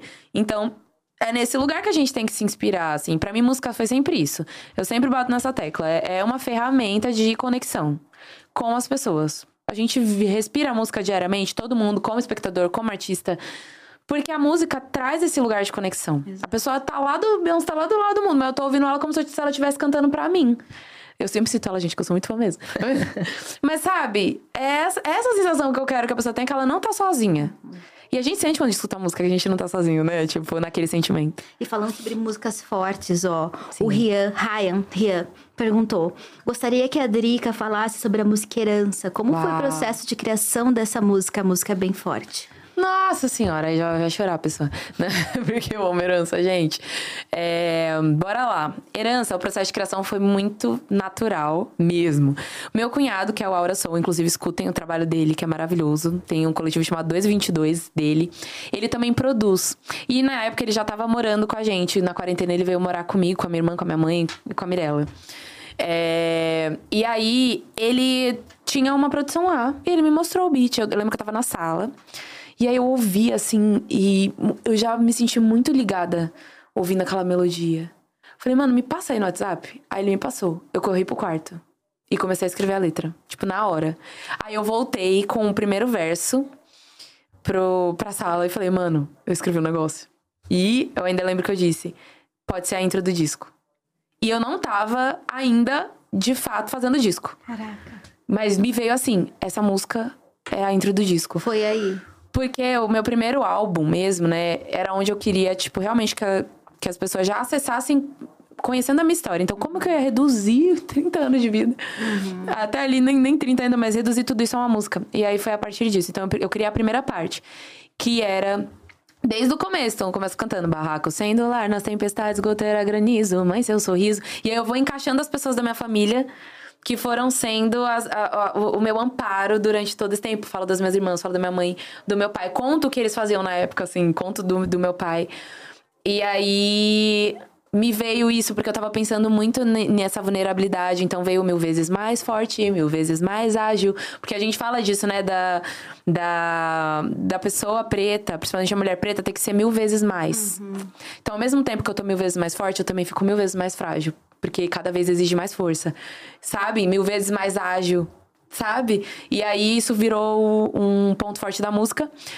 E aí fiz o refrão e depois a gente entrou para estúdio e aí veio, entrou junto. O, o, instrumental é do Aura Soul e do Diego Amani, né? Esse primeiro instrumental. E aí a gente foi pro estúdio com o Grow, que começou a fazer todo o desenho, do, a direção do meu disco junto comigo, para criar o resto da música. E aí eu pensei, e agora? Como continua? continua no agora. Aí eu fiz a primeira parte, falando da minha história, e agora como eu me sinto. Então a segunda parte ela é bem diferente, E eu já começo falando, tava aqui pensando em quanto tempo, já tô falando de outras fitas, assim, da, da realidade.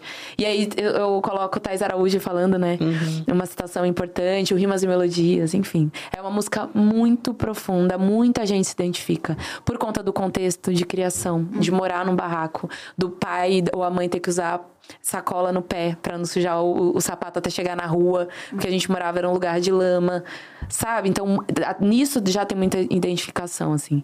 É muito bonito. Obrigada pelo salve sobre herança, viu, Rian? Maravilhoso. Demais.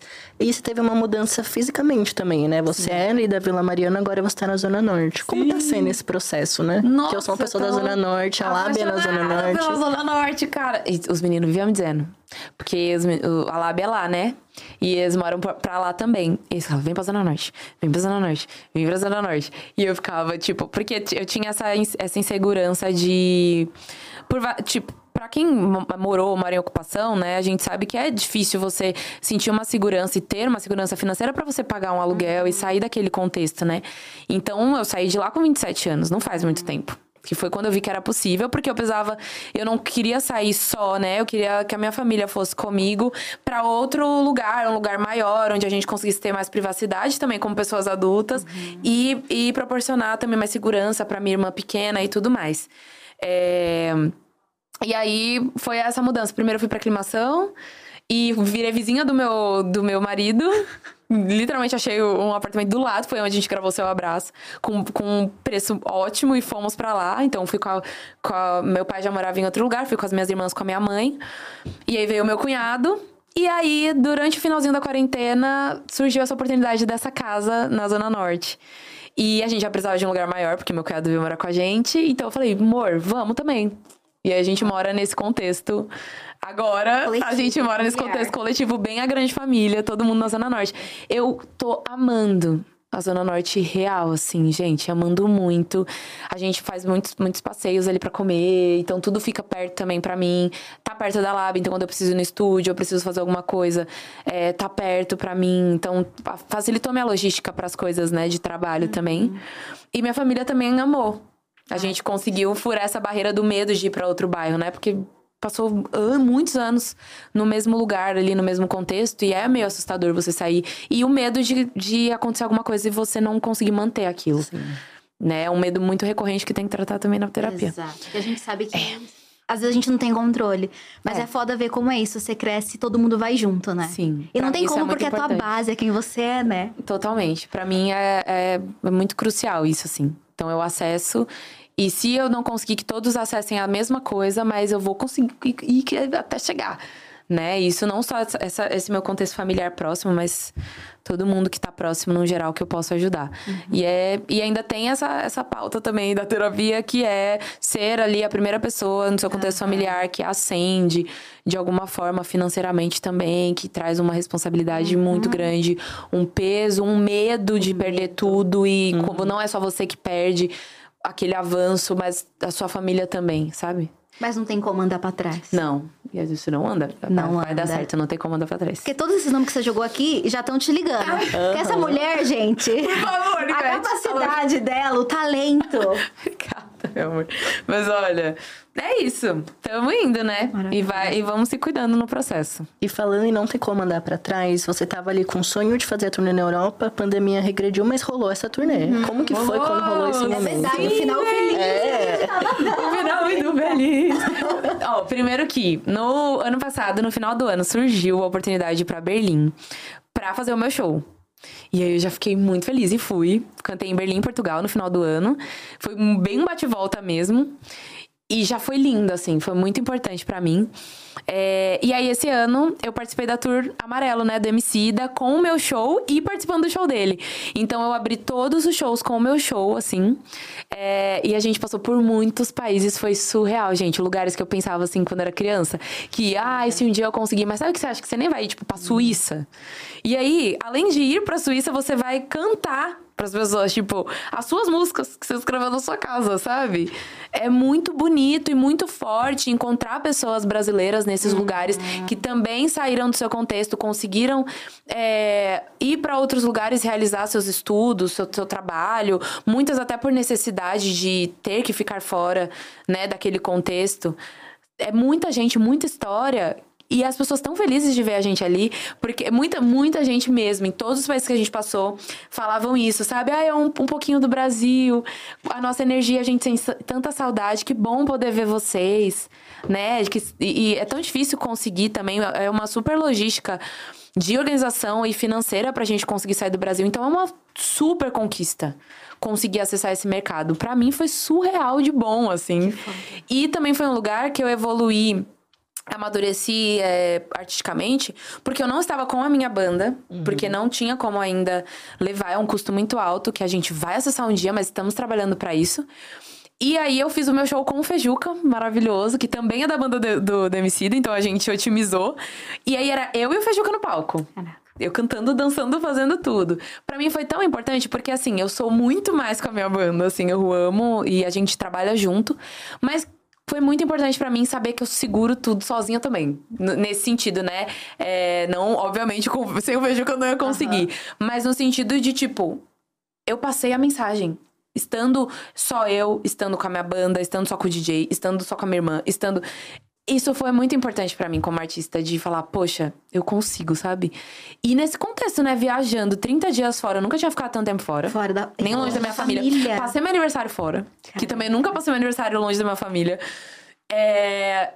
E aí, foi, foi um momento muito importante para mim pessoalmente, porque eu voltei para mim, assim. Uhum. E eu tava muito tempo, principalmente por conta da quarentena, meio fora de mim, no, no sentido que eu precisava voltar para mim. Uhum. Até para conseguir criar de novo tudo que eu precisava, né? Então essa viagem me fez muito bem, mas é assim, tu não dorme direito. É, lógico, é, tudo é, é tudo é arquitetado para que a gente consiga o máximo possível. Só que assim, a gente tava na Alemanha e no outro dia tinha que estar na Suíça. Caraca. Tipo, então tu acaba o show, até voltar pro hotel já é quase meia-noite, uma hora, come alguma coisa, corre pro aeroporto. Aí faz uma viagem longa, ainda tem todas as malas de todo mundo para despachar. Hum. Imigração de todos os países. Então, tipo, é muito legal, mas também é muita burocracia. Então, você tem que passar na imigração, fazer tudo, tá? A equipe tu, arruma tudo, mas mesmo assim, né? Eles querem falar com você, ver se é isso mesmo. Então, aí você passa. Tem imigração que demora muito, tem outros que é mais rápido. Enfim, passamos em não lembro quantos países agora, mas foram 15 shows. Então, Caraca. e foram picotados os dias de folga, né? Aí o dia de folga a gente queria dormir, lavar a roupa. Não era nem passear. Tinha que lavar a roupa, amiga. Não era nem passear. Aí uns lugares a gente ainda fez um passeio, Uma assim. Uma coisinha. É, mas era um momento que a gente queria, tipo, eu levei livro, não consegui ler nada. Porque assim, tá viajando, tenta dormir. Uhum. Tá em algum lugar, tenta o dormir. jet lag. Viajamos de trem, foi muito. Nossa, foi uma delícia viajar de trem. Mas assim, dorme, dói as costas. Por isso que eu tive que ir lá no quiropraxista. Caraca. Porque você dorme sentado, né? Uma necessidade. maioria dos lugares. É. Ó. Mas foi lindo, foi ótimo. Então, Drica Barbosa, Fits Infinitos. Fits Infinitos. Uh, shows. Infinitos, ainda. álbuns, EPs, viagens, turnês internacionais. Tudo. Muito conteúdo pra vocês no Instagram, me sigam lá, por favor. Muito conteúdo no Instagram, grupo de transmissão. E aí tem uma pergunta que fica que o nosso diretor Sim. mandou, porque ele é do Kikiki. Amo. Entraria no BBB? Nossa, o Kikiki completo. Com esse sabe barco. Que eu, sabe que eu fiquei pensando nisso, assim, porque... Eu não sei, eu tenho muito meu jeitinho de fazer as coisas. Eu não gosto nem de gravar, tipo, eu me maquiando porque eu tenho jeito de fazer. E aí eu fico pensando, ai, vou falar que tá errado, eu não quero lidar com isso. Eu sei que é besta, né? Mas sabe, tem coisa que a gente se limita também que a gente não quer Na lidar. Na música? Na música faz. Mas, é, eu, eu acho que eu entraria. Só que é isso, tipo, depende muito. A gente não sabe qual é o contexto que vai rolar. É. Você não sabe quem vai entrar, você não sabe se você vai querer esganar alguém. E eu sou uma pessoa da paz, eu juro. Mas se alguém mexer. for racista na minha frente, é. se alguém for desrespeitoso, gente, lógico, eu não vou partir pra violência física, mas eu vou ficar pé da vida, uhum. sabe? Eu não vou permitir isso. E isso não é errado de mostrar isso lá dentro, tá? Não é isso que eu quero dizer. Só que é um lugar que acessa muito frágil, cara. É. E assim, você tem que estar tá muito, você tem que estar tá muito bem é. focado, sabe? Porque mexe muito com a gente. E isso pode ser prejudicial pra gente. Não só, ah, mas ah, pra sua imagem. Não, pra gente como pessoa. Uhum. Então eu fico pensando nisso, sabe? Tem que ser uma proposta assim muito boa de milhões. E é. pra eu, tá, eu entraria pra. Se fosse me ajudar nesse sentido, lógico, né, da minha carreira e de conseguir comprar casa pra minha mãe. Uhum. Mas já tô fazendo esse corre também com a música, mas facilitaria muito. Mas, enfim, se chegar Adriana convite, tá eu penso, tá, amigo? Obrigada pela pergunta. Se chegar. Não, a Drica Barbosa vai. O problema é que quem vai tomar banho é a. Adriana, quem vai, entendeu? Bater em alguém. Mentira, bater. Não vou bater em ninguém, não.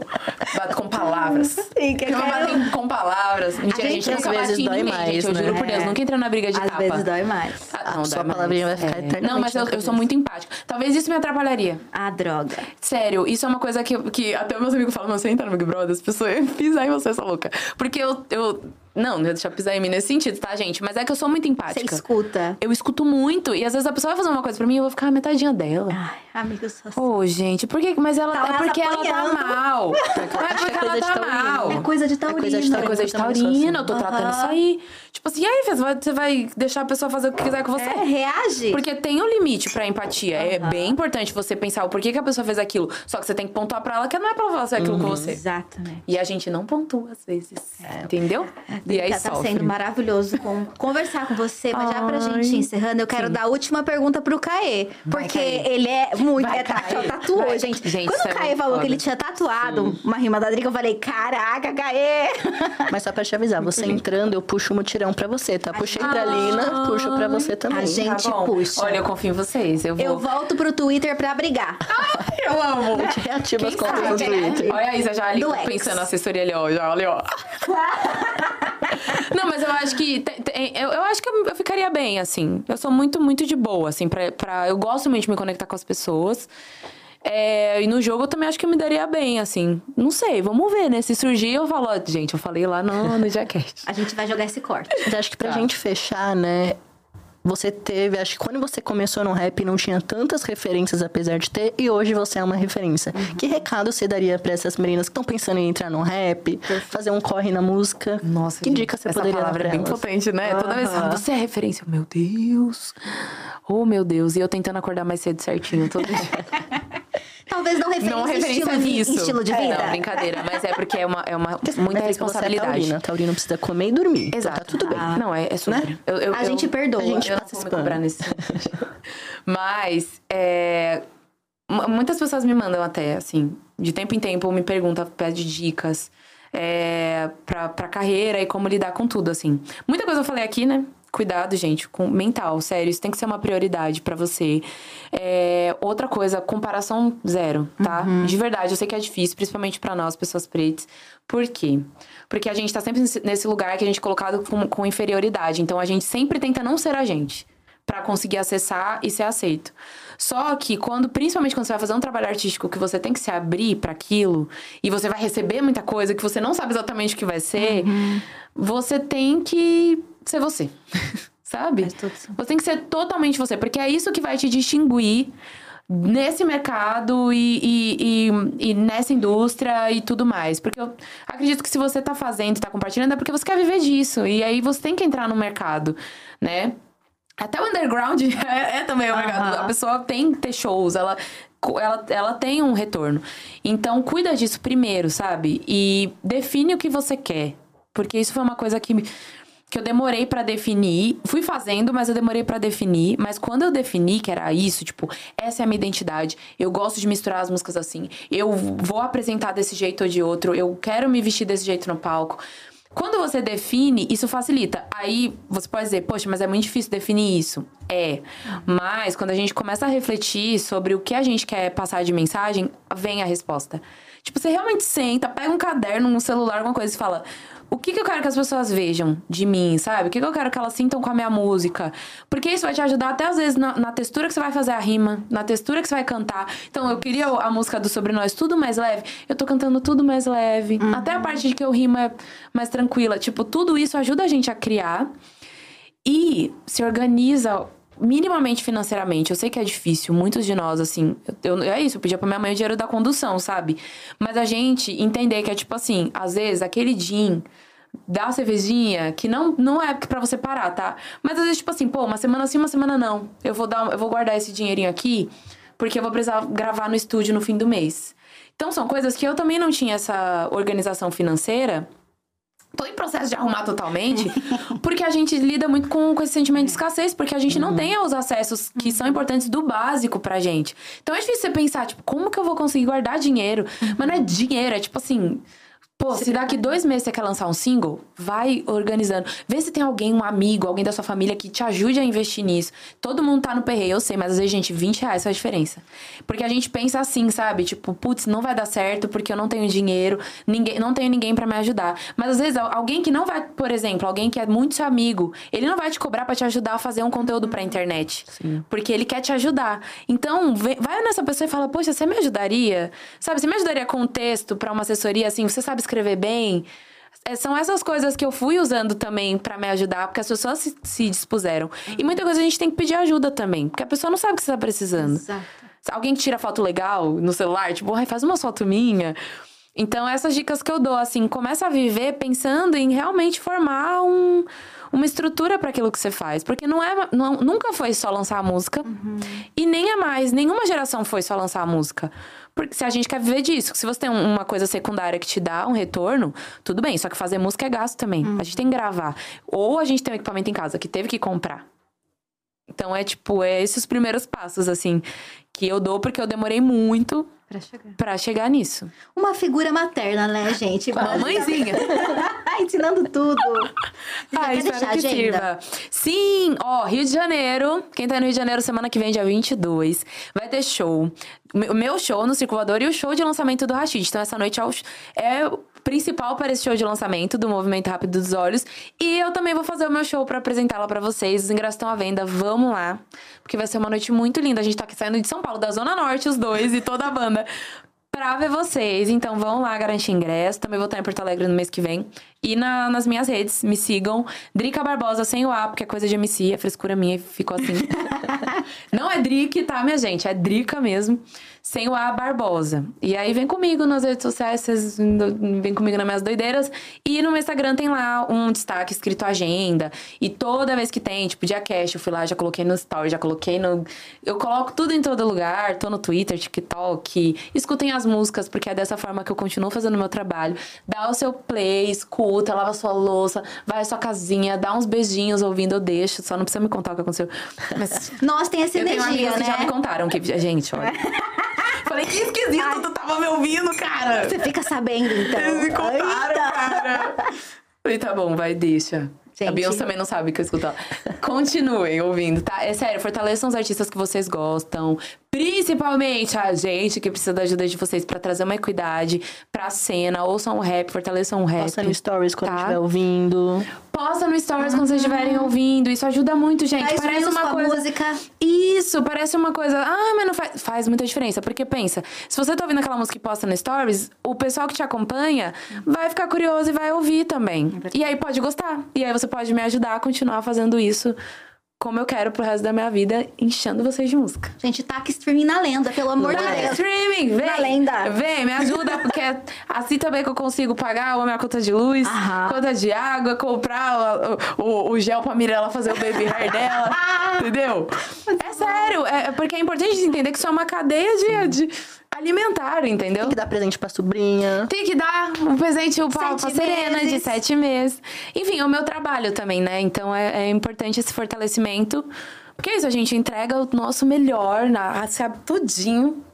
E aí, dessa forma, a gente consegue focar nisso, né? Uhum. Então, melhor é a excelência. Muito obrigada, Drica. Obrigada, gente. Que maravilha conversar muito, com cara. você. Inspiradora, né, Caí? Demais, demais, demais. Não me canso de ouvir você, de divulgar você, porque é isso, uhum. né?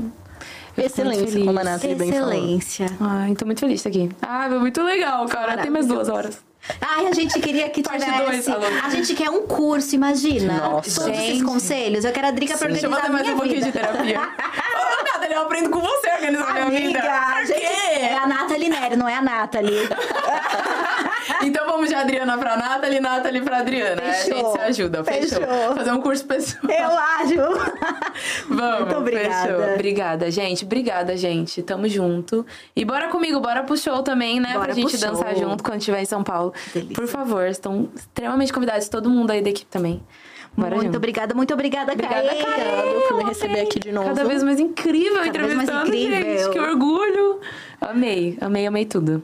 Obrigada. Tá chique, hein? Chique. Tô ficando, né? Tá chique, Tô mas... me sentindo apresentador. Amigo mas você é. Você, você está sendo. Você é treinado pra isso. A Sim. gente que tá aqui...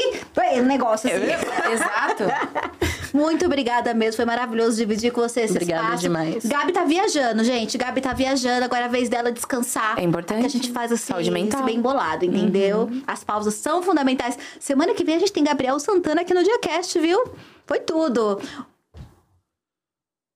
Ah, Bravalado sente o clima, que a gente sabe que rolou uns babado. Pegando fogo. Gente, esse episódio do Gabriel Santana, assim, que não é do Gabriel Santana, é do amigo dele, mas o Gabriel Santana vem também. Né, não... É, não, É, não vou dar spoiler, mas Gente, mas também. acontece uns plot twist que vocês não estão preparados. Sente o clima terça-feira, hoje, né?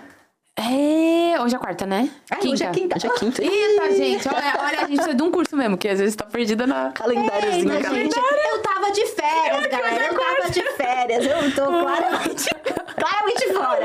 É que é taurina, a gente não almoçou ainda, amiga. É. A gente ficou assim. Gente, muito obrigada por terem assistido. Fiquem com a programação da Dia TV. Um grande beijo! Beijo!